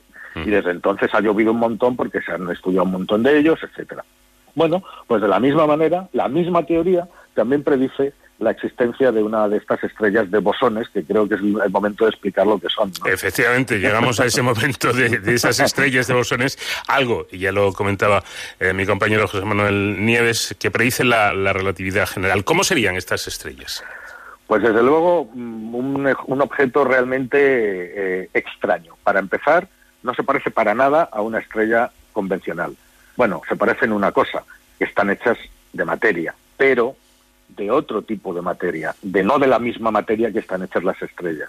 Verás, así, a bote pronto, a grosso modo, las, la, la materia, las partículas que conforman la materia, todo lo que nos rodea, se dividen en dos grandes familias. Unas son los fermiones y otros son los bosones. Los fermiones eh, son todos eh, son todas esas partículas que son materiales. Pues no sé, los protones, los neutrones, todo lo que hace que una que algo tenga su masa, su consistencia y su cuerpo, ¿vale? Eh, nosotros estamos hechos de átomos y los átomos están hechos principalmente por protones, neutrones y electrones. Bueno, pues todo eso son fermiones, los constituyentes de la materia. Luego hay otra familia que son los bosones, que no son los constituyentes de la materia, sino que son las partículas que transportan las unidades mínimas de las energías, de las cuatro fuerzas de la naturaleza, el electromagnetismo, la gravedad y las dos fuerzas nucleares fuertes. Hemos descubierto varios bosones, o el bosón de Higgs, ¿no? Eh, hemos descubierto varios bosones. Por ejemplo, sabemos, no sé, que la, la- la fuerza nuclear débil, que es la responsable de la desintegración radiactiva de los núcleos, la, que, la, la responsable de la radiación, eh, es transportada, la unidad mínima de esa energía es transportada por dos tipos de bosones, que son el bosón V y el bosón Z, W y Z. O sabemos que, por ejemplo, los, los, eh, eh, eh, eh, eh, el bosón de Higgs también es el que transporta la unidad mínima de un campo, que es el campo de Higgs, que es el que confiere masa a la, a las, a, a la materia, ¿no? A todas las demás partículas. Perdón. Bueno, pues entonces las estrellas de neutrones no están hechas de fermiones, es decir, del mismo tipo de materia que de todas las demás estrellas, sino que están hechas de bosones. Eh, ¿Y qué es lo que qué es lo que qué es lo que sucede? Eh, los fermiones y los bosones no se comportan de la misma manera. Por ejemplo, por ejemplo, los bosones, los portadores de las unidades mínimas de energía, no están sujetos al principio de exclusión de Pauli, que viene a decir que más o menos, o sea, mm, que, que dos partículas no pueden ocupar el mismo sitio al mismo tiempo. Eso vale para las partículas de materia, no puede haber dos protones en el mismo sitio al mismo tiempo. Pero resulta que sí que puede haber dos bosones en el mismo sitio y en el mismo tiempo. Se pueden superponer. Cuando se, eh, cuando se dan las condiciones adecuadas, es decir, un bosón del tipo adecuado en un entorno adecuado, todo eso puede hacer un condensado, un estable. Y puede eh, llegar a tener, o sea, todo ese condensado de bosones puede llegar a ser muy grande y a tener una masa de varios millones de veces la masa del Sol. Eh, eso es una estrella de bosones. En el interior José Manuel, si lo he entendido bien, los bosones pasan de no ser materia a, a poder serlo en cuanto se juntan en el mismo punto, ¿no? A ver, los bosones tienen masa pequeña, pero masa. Entonces todo es cuestión de número. Y como se pueden superponer, cuando varios cuando los bosones se superponen uno a otro, van adquiriendo masa. Se pueden pu- se pueden llegar a comportar como si fueran auténticas partículas materiales. Ya. Entonces hay objetos teóricos que nunca se ha encontrado uno, llamadas estrellas de bosones, que, que serían esto precisamente que estamos diciendo, ¿no? Además, eh, eh, te decía, esos esos esos eh, eh, esas estrellas no serían visibles. ¿Por qué? Porque no son un agujero negro, es decir, no tienen esa- ese poder gravitatorio tan bestial que tienen. Además, son transparentes a la luz. O sea, un agujero negro, por definición, es negro porque na- nada que cruce el horizonte de sucesos, la línea de no retorno, puede volver a salir, incluida la luz. Bueno, pues una estrella de bosones no tiene, no tiene horizonte de sucesos. La luz la atraviesa tranquilamente, ¿sabes? Entonces, eh, sí, puede, puede entrar y salir ligeramente desviada debido a la propia gravedad de la, de la estrella de bosones, ¿no? Pero, en fin, es una cosa que eh, eh, eh, no hay una reacción nuclear como en el resto de las estrellas normales, las que están hechas de fermiones. No hay una, una reacción nuclear en el, en el centro de esa estrella. Entonces es como un objeto inerte, invisible, que deja pasar la luz, que deforma la gravedad porque tiene masa, pero mm, que no llama la atención en absoluto. Es, es absoluto, está ahí, inerte en el espacio. ¿no? Eh, ¿Qué sucede? Que cuando se hacen lo suficientemente grandes, eh, o cuando son lo suficientemente masivas, estas estrellas de bosones también pueden atraer materia como lo hacen los grandes agujeros negros de los centros de las galaxias. Es decir, se puede, se puede formar a su alrededor un disco brillante de material de acreción, exactamente igual el, el que vemos en M87. Se puede formar ese anillo brillante de materia girando alrededor y brillando, y mostrando una sombra en el medio. Pero claro, eso se parece muchísimo a lo que es un agujero negro supermasivo, pero como hemos visto, no lo es. Entonces, la duda es eh, cuando, cuando Olivares se planteó la duda de es realmente M87 un agujero negro y se puso a comprobarlo, pues tuvo que buscar, en su trabajo lo que hizo fue buscar una forma de distinguir una cosa de la otra, de distinguir lo que podría ser una estrella de bosones, nunca observada hasta ahora, de un agujero negro, muchos observados hasta ahora. y, y para eso se puso a trabajar con una serie de simulaciones informáticas y se dio cuenta de un detalle fundamental. Eh, a, a igual masa, es decir, un agujero negro y una estrella de bosones que tengan igual masa, la sombra del centro, ese, ese, esa mancha oscura que se ve en el centro del anillo de acreción, es mucho más pequeña en una estrella de bosones que en un agujero negro supermasivo. Es decir, el agujero negro supermasivo, la parte negra, el círculo negro, es mucho más grande que, el- que lo, que lo que sería en una estrella de bosones que tenga la misma masa. ¿Qué fue lo que hizo entonces? Pues comparar, comparar las dos, comparar las dos, eh, esas simulaciones con los objetos reales, en, en este caso con M87, y así fue como se dio cuenta de que el, el, la- la- el círculo negro que hay alrededor de, o que hay en el centro de ese anillo en M87 es demasiado grande como para ser una estrella de bosones, con lo cual queda descartado. Que eso es un agujero negro, que es lo que te decía al principio. Eso no quita, eso no quita que otros agujeros negros con los cuales todavía no se han hecho las pruebas podrían resultar en que no son agujeros negros, sino que son estrellas de bosones. Y eso sería un hallazgo fantástico, porque al encontrar una- un aparente agujero negro supermasivo que en realidad no lo es, pues habríamos, se habría descubierto dos cosas del, del mismo del mismo tiro, ¿no? Eh, primero, que estos objetos teóricos existen, igual que se demostró en los años eh, 70 que existían los agujeros negros, que también eran objetos teóricos. Y segundo, que también existen los bosones, porque tampoco se han descubierto, necesarios y del tipo necesario para que estas estrellas de bosones puedan existir. Una partícula que tampoco se ha descubierto hasta ahora. Entonces, eh, en el caso de, de descubrir una de estas estrellas de, de bosones y tratar de, de tener una, una prueba física, por así decirlo, eh, lo que veríamos, al igual que en el agujero negro, no sería la propia estrella, sino ese, ese disco brillante, ¿no?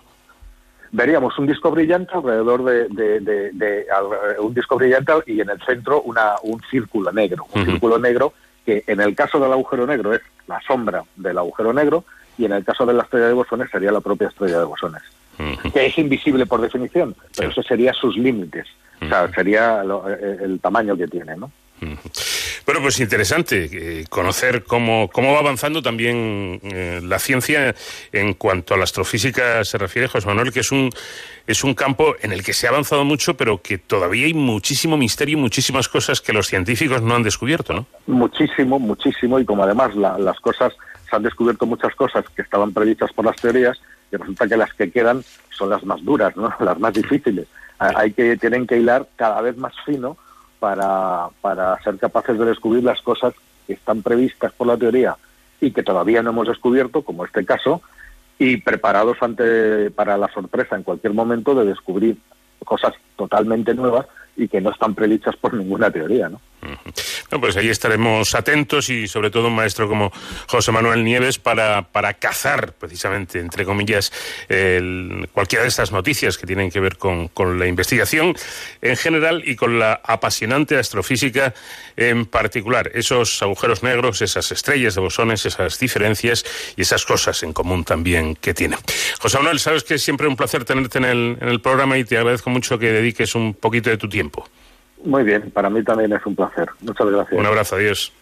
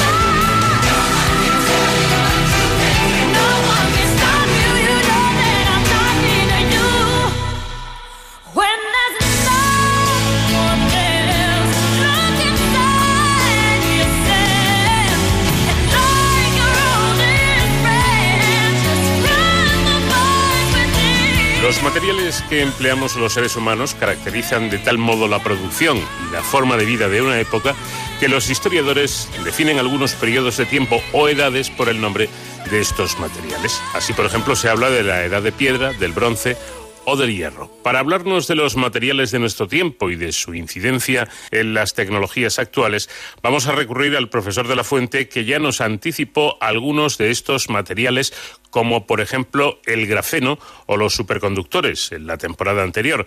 En esta ocasión vamos a hablar del silicio y de los orígenes de la teoría de la información que ha marcado y sigue caracterizando nuestro tiempo actual. Profesor de la Fuente, ¿qué tal? Muy buenas noches. Eh, buenas noches, Paco, y todos los, nuestros amables oyentes. Bueno, ¿y qué materiales podrían definir nuestras últimas décadas? Mira, voy a empezar por el siglo XX y me adentraré en el XXI en los siguientes programas. La segunda mitad del siglo XX es sin duda la época del silicio, mineral con el que se fabrican los componentes de los dispositivos electrónicos. Es muy abundante en la Tierra, el segundo elemento más frecuente en la corteza terrestre después del oxígeno.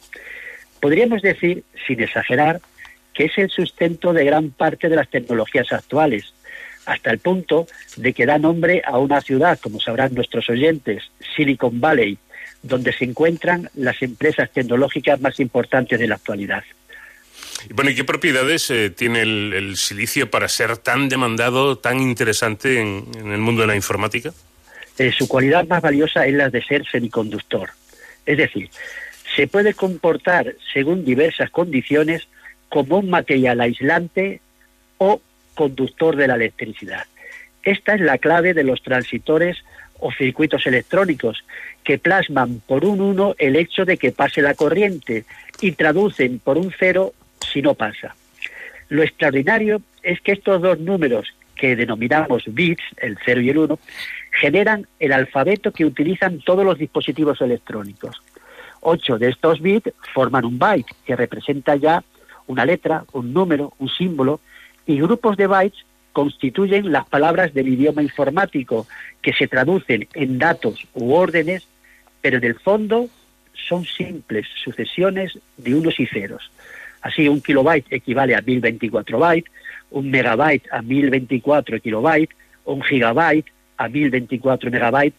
Me imagino que todas estas palabras son muy conocidas por muy utilizadas por todos nuestros oyentes. Sí, porque da la sensación además que cuando tienes un teléfono eh, o un ordenador, cuanto más bytes tengas, mucho mejor. Y todos nos matamos, nos matamos por los bytes. ¿eh? Mucha más velocidad y mucha más capacidad de almacenamiento, Paco. Sí, señor. Bueno, los dispositivos electrónicos actuales utilizan entonces solamente el 0 y el 1. Es un, idioma, por tanto, muy simple de solo dos letras. Lo interesante es que con solo estos dos números se pueden realizar operaciones complejísimas como hacen en la actualidad nuestros ordenadores, tabletas o, o móviles. A mí me parece, desde luego, algo extraordinario para, para ser eh, de fundamento tan simple como nos estabas explicando. ¿Cómo surge este idioma de unos y de ceros? En el siglo XIX. Exactamente en 1854, un matemático británico, George Boole, publica un libro donde desarrolla un sistema de reglas para analizar expresiones lógicas. Fijaos, cómo los números parten a partir de expresiones lógicas. Voy a poner ejemplos para que entendamos esta idea que es muy simple. Si yo afirmo que un pájaro es un árbol, este enunciado es evidentemente falso y Bull le asignaba el valor cero. Si en cambio digo que la semana consta de siete días, estoy afirmando algo cierto y Bull le asignaba el valor uno. Es decir, a un enunciado cierto, Bull le asignaba el uno, a uno falso, un cero. Pero estos enunciados se pueden combinar mediante la letra conjuntiva i. Así, si afirmo que un pájaro es un árbol y la semana consta de siete días, ¿es cierta o falsa esta afirmación? Bueno, pues es, es, falsa, ¿no? Porque para que fuera cierta, los dos enunciados separados por la letra I deberían ser ciertos. Exacto, Paco. Si interpretamos la I como la interpretó Bull por un producto, lo que has concluido es que 0 por 1 es... Evidentemente cero. Perfecto, Paco. Y si ahora unimos estos dos enunciados, en vez de por la letra conjuntiva I, por la letra disyuntiva O, es decir, si ahora afirmo que un pájaro es un árbol o una semana consta de siete días, ¿es cierto o falso? Bueno, es cierto porque la O es, como has dicho, una disyunción y si uno de los dos enunciados es cierto, el total también será cierto. Bien, pues Bull interpretaba la O por una suma. Lo que acabas de deducir es que 0 más 1 es un 1. Y no voy a dedicar más tiempo a estas operaciones para no cansar a los oyentes. Lo que he pretendido, cuando me has preguntado cómo surge el idioma de la informática, es mostrar cómo estos dos números, el 0 y el 1, pueden asignarse a enunciados lógicos, proposiciones como se definen, de modo que puedan servir para analizar argumentos lógicos muy complejos. Esa fue la idea de Bull que desarrolló en 1845. A partir de entonces, el estudio de la lógica se realiza mediante operaciones matemáticas de ceros y unos, que se lo pregunten si no a los alumnos de las facultades de filosofía cuando estudian lógica proposicional. Bueno, pues esto para que luego digan que la filosofía es una disciplina de letras, al menos en el tema de la lógica no es de letras sino de números. Pero hasta ahora, profesor, no he percibido la relación de la informática con estos números 0 y 1. Bien, pues avancemos 100 años y ahora nos situemos en 1948 en los prestigiosos laboratorios Bell de Estados de Nueva York. Un investigador estadounidense que trabaja en estas dependencias, de nombre Claude Shannon, publica un libro que va a ser el santo grial de la teoría de la información y, por tanto, del fundamento de los computadores y posterior Internet.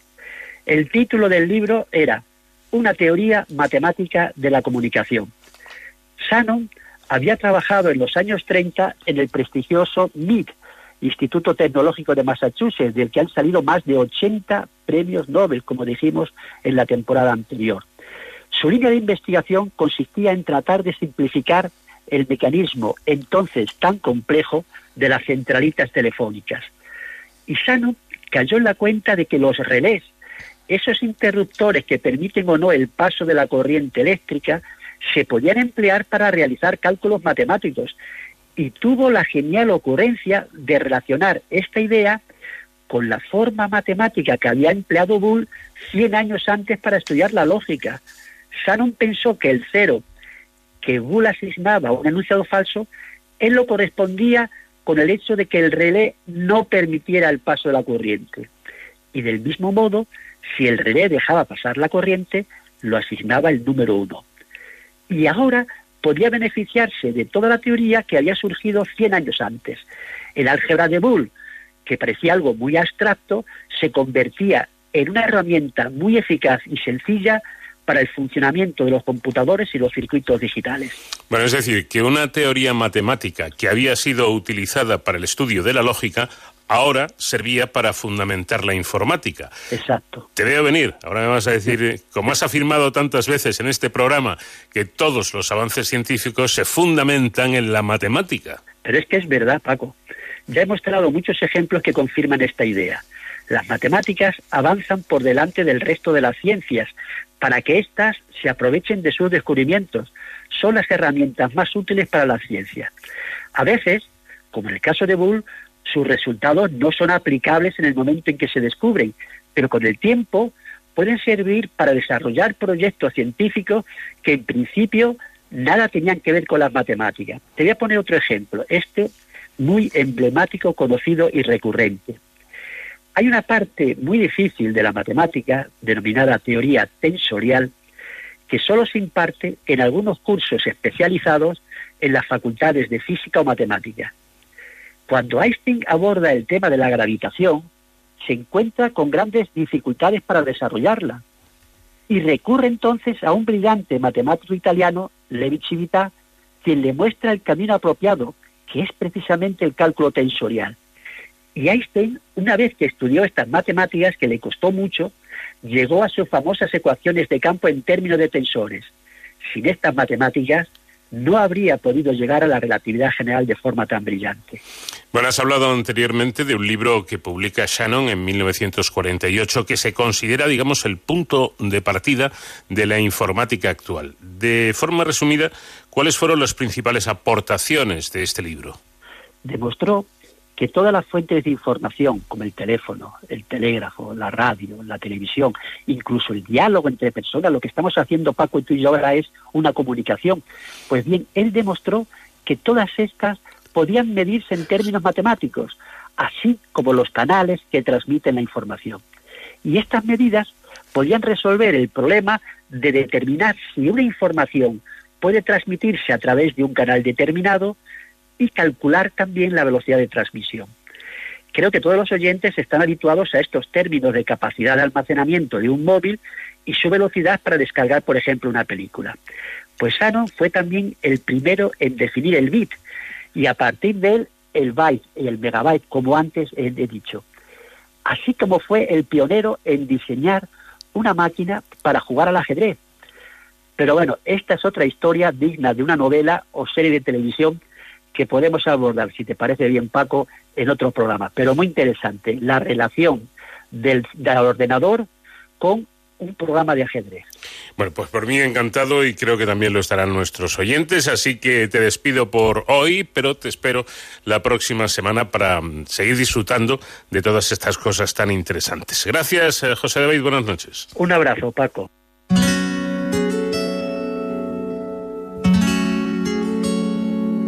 De cero al infinito. Onda cero.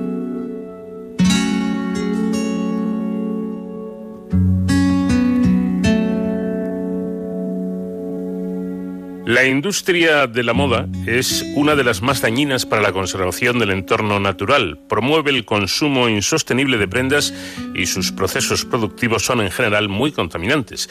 Existen zonas del planeta donde cada año los ríos se tiñen de color o del color que marca la tendencia en Occidente. Esta realidad ya era palpable en pleno siglo XIX, cuando el consumo de ingentes cantidades de plumas para decorar vestidos y sombreros condujo a la extinción de numerosas especies. Durante el periodo conocido como el auge de la pluma, se pagaban auténticas fortunas por los sombreros con plumas de aves, lo que llevó a la extinción, al, exterminio de millones de ellas. Bueno, estas palabras son parte de un excelente artículo cuya autora es Carmen Martínez, investigadora del CSIC en el Museo Nacional de Ciencias Naturales, con quien vamos a hablar a continuación. ¿Qué tal, Carmen? Buenas noches. Hola, buenas noches, ¿qué tal? ¿Tanto daño puede hacer una, una tendencia eh, en moda, en este caso, en, en, la naturaleza? Pues sí, la verdad es que es así. Además, las cifras lo respaldan. De hecho, eh, se, se, se con, en esa época ocurrió el exterminio de millones de aves porque se puso de moda, se pusieron de moda unos sombreros de plumas que eran muy extravagantes y que además para el que se utilizaban todo tipo de aves porque se podían garzas, palomas, eh, eh, avestruces, colibríes, aves del paraíso, cualquier cualquiera de ellas. Y entonces, pues nada, eh, las se puso de moda, las, las señoras, adineradas, se entiende, pues eh, las consumías eh, y, y, bueno, pues eso llevó a, a, plantearse muy seriamente que si se si, seguía a ese ritmo, pues se iban a extinguir numerosas especies y eso llevó a que sobre todo algunas mmm, bueno algunas mujeres en, en tanto en, en, en, Estados Unidos como en como en Inglaterra pues se plantearan luchar para, para evitar eso y además Londres era el centro operativo, digamos, el centro inter sí. internacional de este comercio, ¿no? Sí, sí. Londres bueno, también estaba Nueva York y, y París, pero vamos, Londres, digamos que un, de hecho un ornitólogo estadounidense iba a decir que era la meca de los asesinos de aves. Pero vamos, que sí, era, era bastante terrible, la verdad. Bueno, ¿y cómo se conseguían estas plumas? Pues cazándolas, sin más. O sea, se iban en muchas, algunas de ellas, por ejemplo, había unas garzas que, que luego se utilizaban también para, para hacer, bueno, manguitos y otro tipo de adornos, y es que cuando estaban realmente bonitas era en la época de reproducción. Mm. Y entonces lo que tenían que hacer era cazarlas, la, la solución más fácil era cazarlas en el nido, lo cual implicaba que, que, no solo mataban a, a, a, la madre, sino que también mataban, dejaban a las crías pues que se, se terminaban muriendo de hambre. O sea, era un negocio bastante terrible. Sí. Bueno, no era solo que le quitaran las plumas, sino que mataban directamente a los, claro, a los animales. Porque, porque tengo entendido, Carmen, eh, que no solamente utilizaban las plumas, que obviamente era lo más utilizado, sí. pero a veces se utilizaba el animal completo para, para lucirlo en, este, en estos tocados, que esto lo añado yo y hay que tener mal gusto. Sí, sí, sí, hasta los nidos, los nidos de, a lo mejor de paseriformes, de pequeñas aves, pues también. Y además es que las aves ¿no? a veces eh, se confeccionaban los sombreros con plumas que arrancaban y otros lo que hacían era incluso las alas, o sea, era que digamos que los animales de alguna forma los hacían taxidermia con ellos y los colocaban en el sombrero para que pareciese que realmente que estaba el ave volando, ¿sabes? Era, era bueno, bastante lamentable. Y bastante desagradable, efectivamente. Pues sí. Y había mm, algunas aves que, imagino que sí, que, que eran las, digamos, más demandadas, más de moda.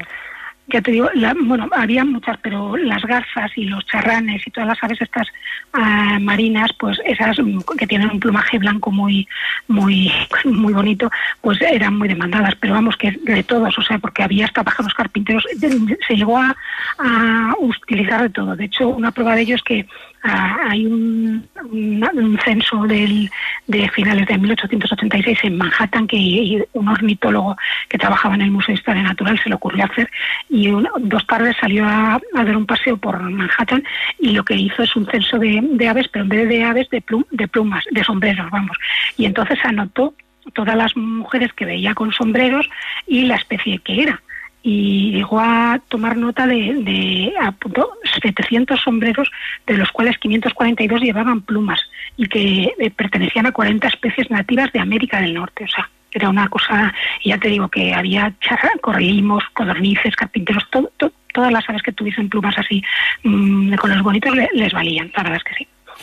Tremendo. Cuenta usted además el caso de una, de una casa de subastas londinense que en 1902 vendió 48.240 onza- onzas, es decir, sí. casi 4.000 kilos, 1.368 Sí, sí. kilos de plumas de garza, lo que supondría el exterminio de casi 200.000 ejemplares. Sí, sí, sí, es que era así. De hecho, sí, por eso se generó esa alarma, ¿no? Porque mm, los ornitólogos eh, salían a censar y, y veían que estaban desapareciendo, o sea, que zonas que habían visto muchas aves ya no quedaban, ¿sabes? Es que si hubiese esto aguantado un poco más, no sé qué, qué, qué hubiese pasado, o sea, bueno, habría muchas menos especies, evidentemente. Bueno, ¿y cómo, cómo se acabó con esta barbaridad? Bueno, ya te digo que ahí las mujeres la verdad es que tuvieron mucho que ver. Eh, o sea, por un lado eran eh, en primero empezó en, en Inglaterra y entonces eh, eh, se, se unieron para luchar contra el S, se juntaron y mm, bueno, eh, había efectivamente dos mujeres victorianas y, y lo que hicieron es que con el apoyo es verdad que mm, tenían, o sea, estaban, eran tenían muy buena relación con aristócratas y otros personajes influyentes, entonces influyeron para crear la, la, mm, la RSPB, que es la Sociedad Real para la Protección de las Aves. De hecho, consiguieron al final el, la aprobación y el apoyo del rey Eduardo eh, VII. Sexto. Y, y nada, luego pues la- las americanas que por otra parte también estaban interesadas, pues también dos mujeres de Boston, pues también hicieron lo mismo y lo que hicieron fue batallar para que se promulgaran leyes que evitaran el comercio de, de, de estas aves y bueno, finalmente lo, lo consiguieron. Ahí tuvieron también el apoyo, digamos, de Roosevelt, un presidente americano, ¿no? 26, porque él realmente era conservacionista y cuando estuvo de gobernador de Nueva York, pues ahí apoyó mucho para el movimiento Audubon, que es el movimiento, digamos, es el de protección de, de la naturaleza en Estados Unidos, que te lleva el nombre en honor a un ornitólogo americano. Bueno, y digamos que hay dos hechos que también beneficiaron eh, eh, y, y pararon esta, esta auténtica barbaridad. Por un lado, la Primera Guerra Mundial, al estar en guerra había pocas fiestas a las que acudir con, con sombreros, y luego, pues, eh, la aparición del automóvil, que claro, esos pedazos de sombreros en un automóvil no, casi no cabían, ¿no? Pues no, la verdad es que no cabían, eran demasiado extravagantes y demasiado, dema- ocupaban demasiado espacio. Por otra parte, también en la guerra, digamos, como que se veía mal un poco, ¿sabes?, el, el que se llevasen cuando había tanta escasez, bueno, a nivel de comida, a nivel de todo, pues que solamente para eh, lucirte llevar esos sombreros. Por otro lado, también cambió el, la- el peinado, ¿sabes? Las modas, eso pues terminó también por influir porque esos sombreros ya con se llevan pelo corto y tal, pues no había manera de, de sujetarlos, ¿no? Eh, en fin, salvando las distancias y la diferencia, pero la industria de la moda en pleno siglo XXI sigue siendo tan nociva para la naturaleza. Sí, pero no, no tanto en el- por el exterminio de especies como fue en este caso concreto, sino por, por, por porque se generan muchos, es muy contaminante, es extraordinariamente contaminante. Entonces, claro, pues ese es el mayor problema. Bueno, con todo, con todo nuestro respeto ¿eh? para, para la industria de, de la moda que genera eh, riqueza y puestos de trabajo que son muy necesarios, pero se puede, eh, mm, se debe eh, conseguir, eh, Carmen, una, un punto intermedio ¿no? entre lo que es la necesidad o las necesidades de la industria de la moda con eh, la posibilidad de respetar al máximo el medio ambiente. Sí, sí, sí, por supuesto. Supongo que es buscar el equilibrio, como siempre. De, de hecho, en aquella época, mm, por ejemplo, in- la, la industria que se dedicaba a la confección de plumas, que además em- empleaba fundamentalmente a mujeres, pues hubo también sus protestas, ¿sabes? Porque a raíz de esto también muchas mujeres se quedaban, o sea, se quedaban sin trabajo, además en una época tan difícil, ¿no? Como, y, y bueno, pues es lo de siempre, que siempre se ha generado una industria, pues por otro lado tiene a gente empleada. La cuestión está en plantear las cosas de un modo más o menos sostenible. Y ahora lo tenemos más fácil para hacerlo, ¿no? Entonces, que Bueno, pues hemos querido mirar un poco por el retrovisor, ver que no cualquier tiempo pasado fue mejor y que afortunadamente pues esa barbarie que se cometía con estos animales, con las aves, es algo ya del pasado. Carmen Martínez, investigadora del CSIC en el Museo Nacional de Ciencias Naturales, muchas gracias por dedicarnos estos minutos y enhorabuena por este trabajo. bueno, a vosotros. Adiós.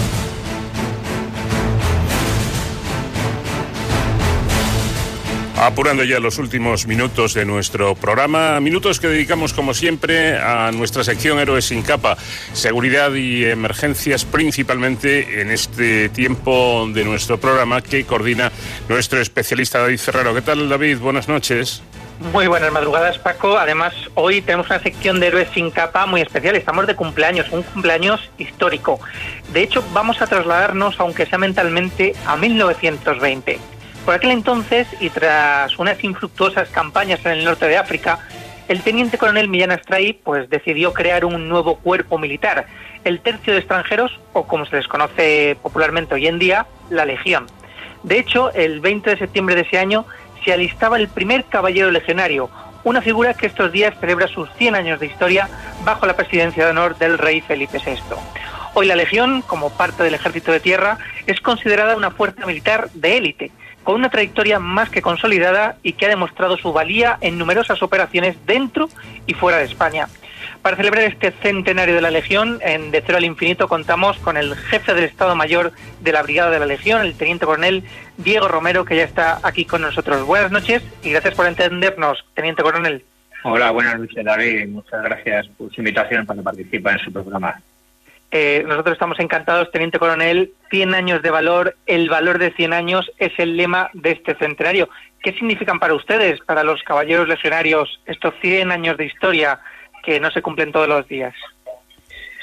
Pues bueno, de alguna manera, como viene reflejado en el lema del centenario que acaba de mencionar, pues 100 años de valor, como se ha demostrado en todas las operaciones en las que hemos participado, en las que hemos permanecido fieles a esos valores que recoge nuestro credo y que de alguna manera reflejan en las damas y caballeros legionarios en su vocación permanente de servicio a España. Eh, estos factores, en mi opinión, pues son los que le dan valor a estos últimos 100 años de historia. A mí me gustaría saber, eh, porque evidentemente la Legión, y esto creo que lo sabe todo el mundo, tiene algo especial, ¿no? Es un, es un poco distinto a, los demás. ¿Y qué- Teniente Coronel, qué diferenciaría a la Legión de otras unidades de nuestras Fuerzas Armadas? Eh, sí, bueno, así es. Mm, eh, vamos a ver, la sociedad distingue a la Legión por sus aspectos externos, eh, la uniformidad, el desfile, incluso diría yo que la famosa mascota, la cabra. realmente, realmente lo que nos distingue es algo mucho mayor y son los valores que refleja el credo legionario y su aplicación en el día a día. Mm, todo ello constituye nuestra idiosincrasia, pero como usted sabe, todas las unidades de ejército de tierra tienen la suya propia y a pesar de ello, creo que hay un aspecto común en, todas que nos iguala y que no es ni más ni menos que la vocación de servir a la sociedad española. Lo acaba usted de mencionar y yo mm, se lo iba a preguntar de todos modos porque es algo eh, intrínseco ¿no? a, la Legión. Eh, a la hora de desfilar ese paso mm, rapidísimo, mucho más rápido que los demás. Y la mascota, la cabra, ¿de dónde vienen ambas cosas? Pues eh, respecto al paso este acelerado, pues bueno, el teniente Colmillán Astray, su fundador, quería que esta unidad se distinguiera del resto del ejército. Y un elemento diferenciador, una muestra externa de ello, son estos 160 pasos por minuto. eh, yo creo que denota energía, bravura, disciplina, marcialidad. Vamos, en definitiva, lo que Villana Astray quería que sus legionarios se exhibieran ante el adversario, pero también ante los españoles. Sí.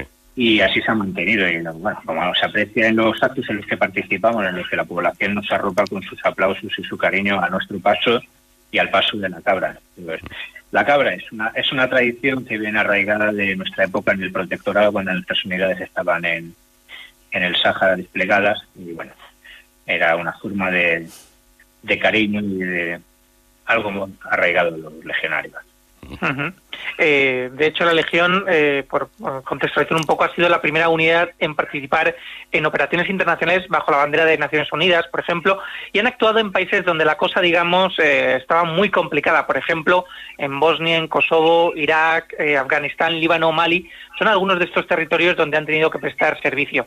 ¿Qué es lo más difícil eh, en misiones de este tipo? Yo le diría que no, no, hay, no hay nada difícil. De hecho, lo hemos demostrado que en todas hemos actuado con éxito y nos hemos ganado el cariño de tanto de la población local como de las fuerzas de otros ejércitos o de otras organizaciones internacionales con las que hemos cooperado. Así que no me atrevo a decirle nada difícil. Cada operación ha sido distinta, pero hemos sido capaces de, de adaptarnos y salir triunf- triunfantes y, en definitiva, de mostrar pues, la valía y las capacidades que tiene el ejército español y bueno, cómo es España. Bueno, nuestro país, como usted bien sabe, Teniente Coronel, ha, necesitado al ejército en, en fechas muy recientes con toda esta desgracia de la, de la pandemia. Eh, la Legión también ha sido un elemento destacado en, en España en su participación en la llamada Operación Balmis contra el coronavirus. ¿Qué ha supuesto para ustedes esta misión en territorio nacional y quizá menos espectacular que estas otras que mencionábamos? Sí, bueno, como acabamos de hablar, eh, los legionarios están acostumbrados y de hecho desean participar en operaciones en el exterior, pero, pero Balmis fue la primera ocasión en la que participaron en una operación en casa, cerca de la población española y especialmente de sus familiares, de sus seres queridos. Pero yo creo que por eso mostraron una mayor disponibilidad, solidaridad, mm, ganas de ayudar e incluso diría que de hacer aún más de lo que se les solicitó. Pero bueno, la grave situación sanitaria que todos vivimos les dio un enfoque distinto a esta operación.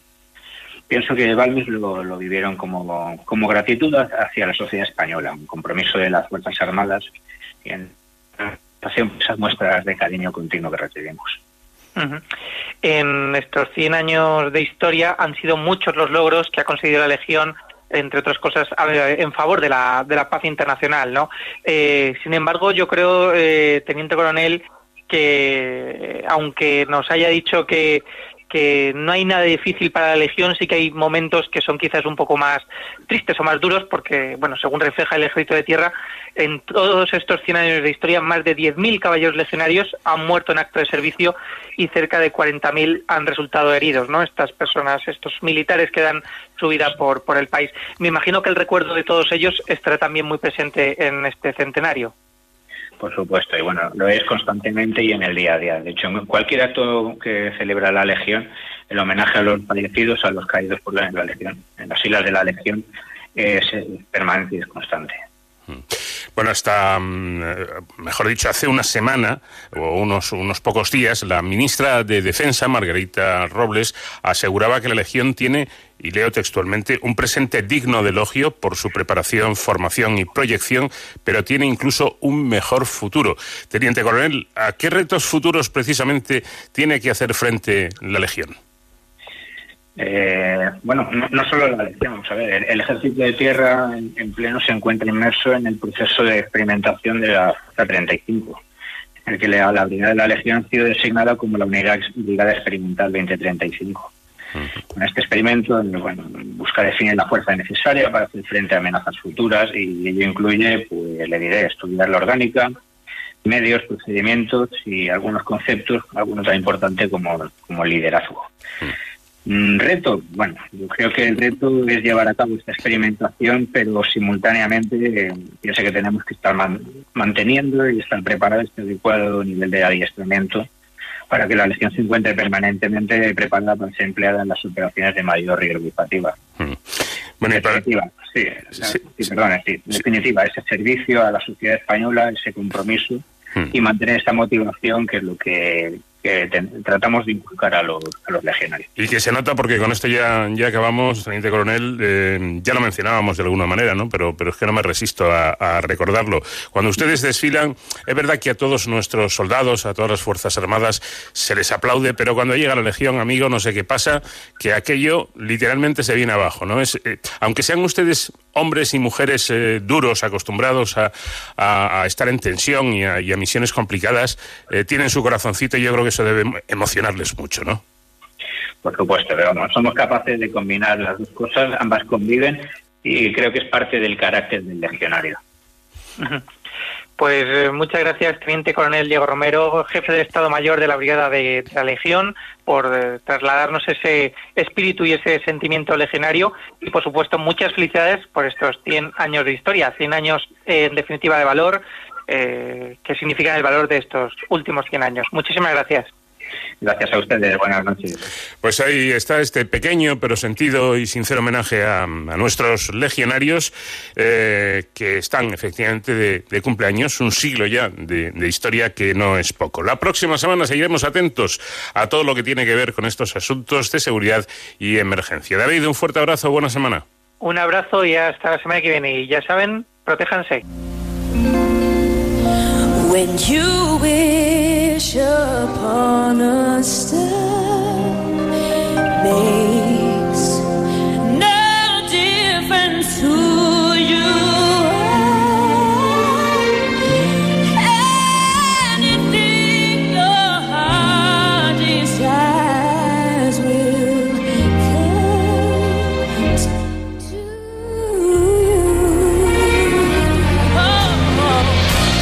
Pues así, buscando la estrella azul con Cristina Aguilera, llegamos al final de nuestro programa, pero la próxima semana más. Y ya saben que nos pueden seguir eh, también a través de nuestro podcast que encuentran colgado en la web de Onda Cero cada lunes. Nada más, pilotó la nave, como siempre, de manera magistral, el comandante Nacho García. Les habló Paco de León. Que tengan una muy buena semana.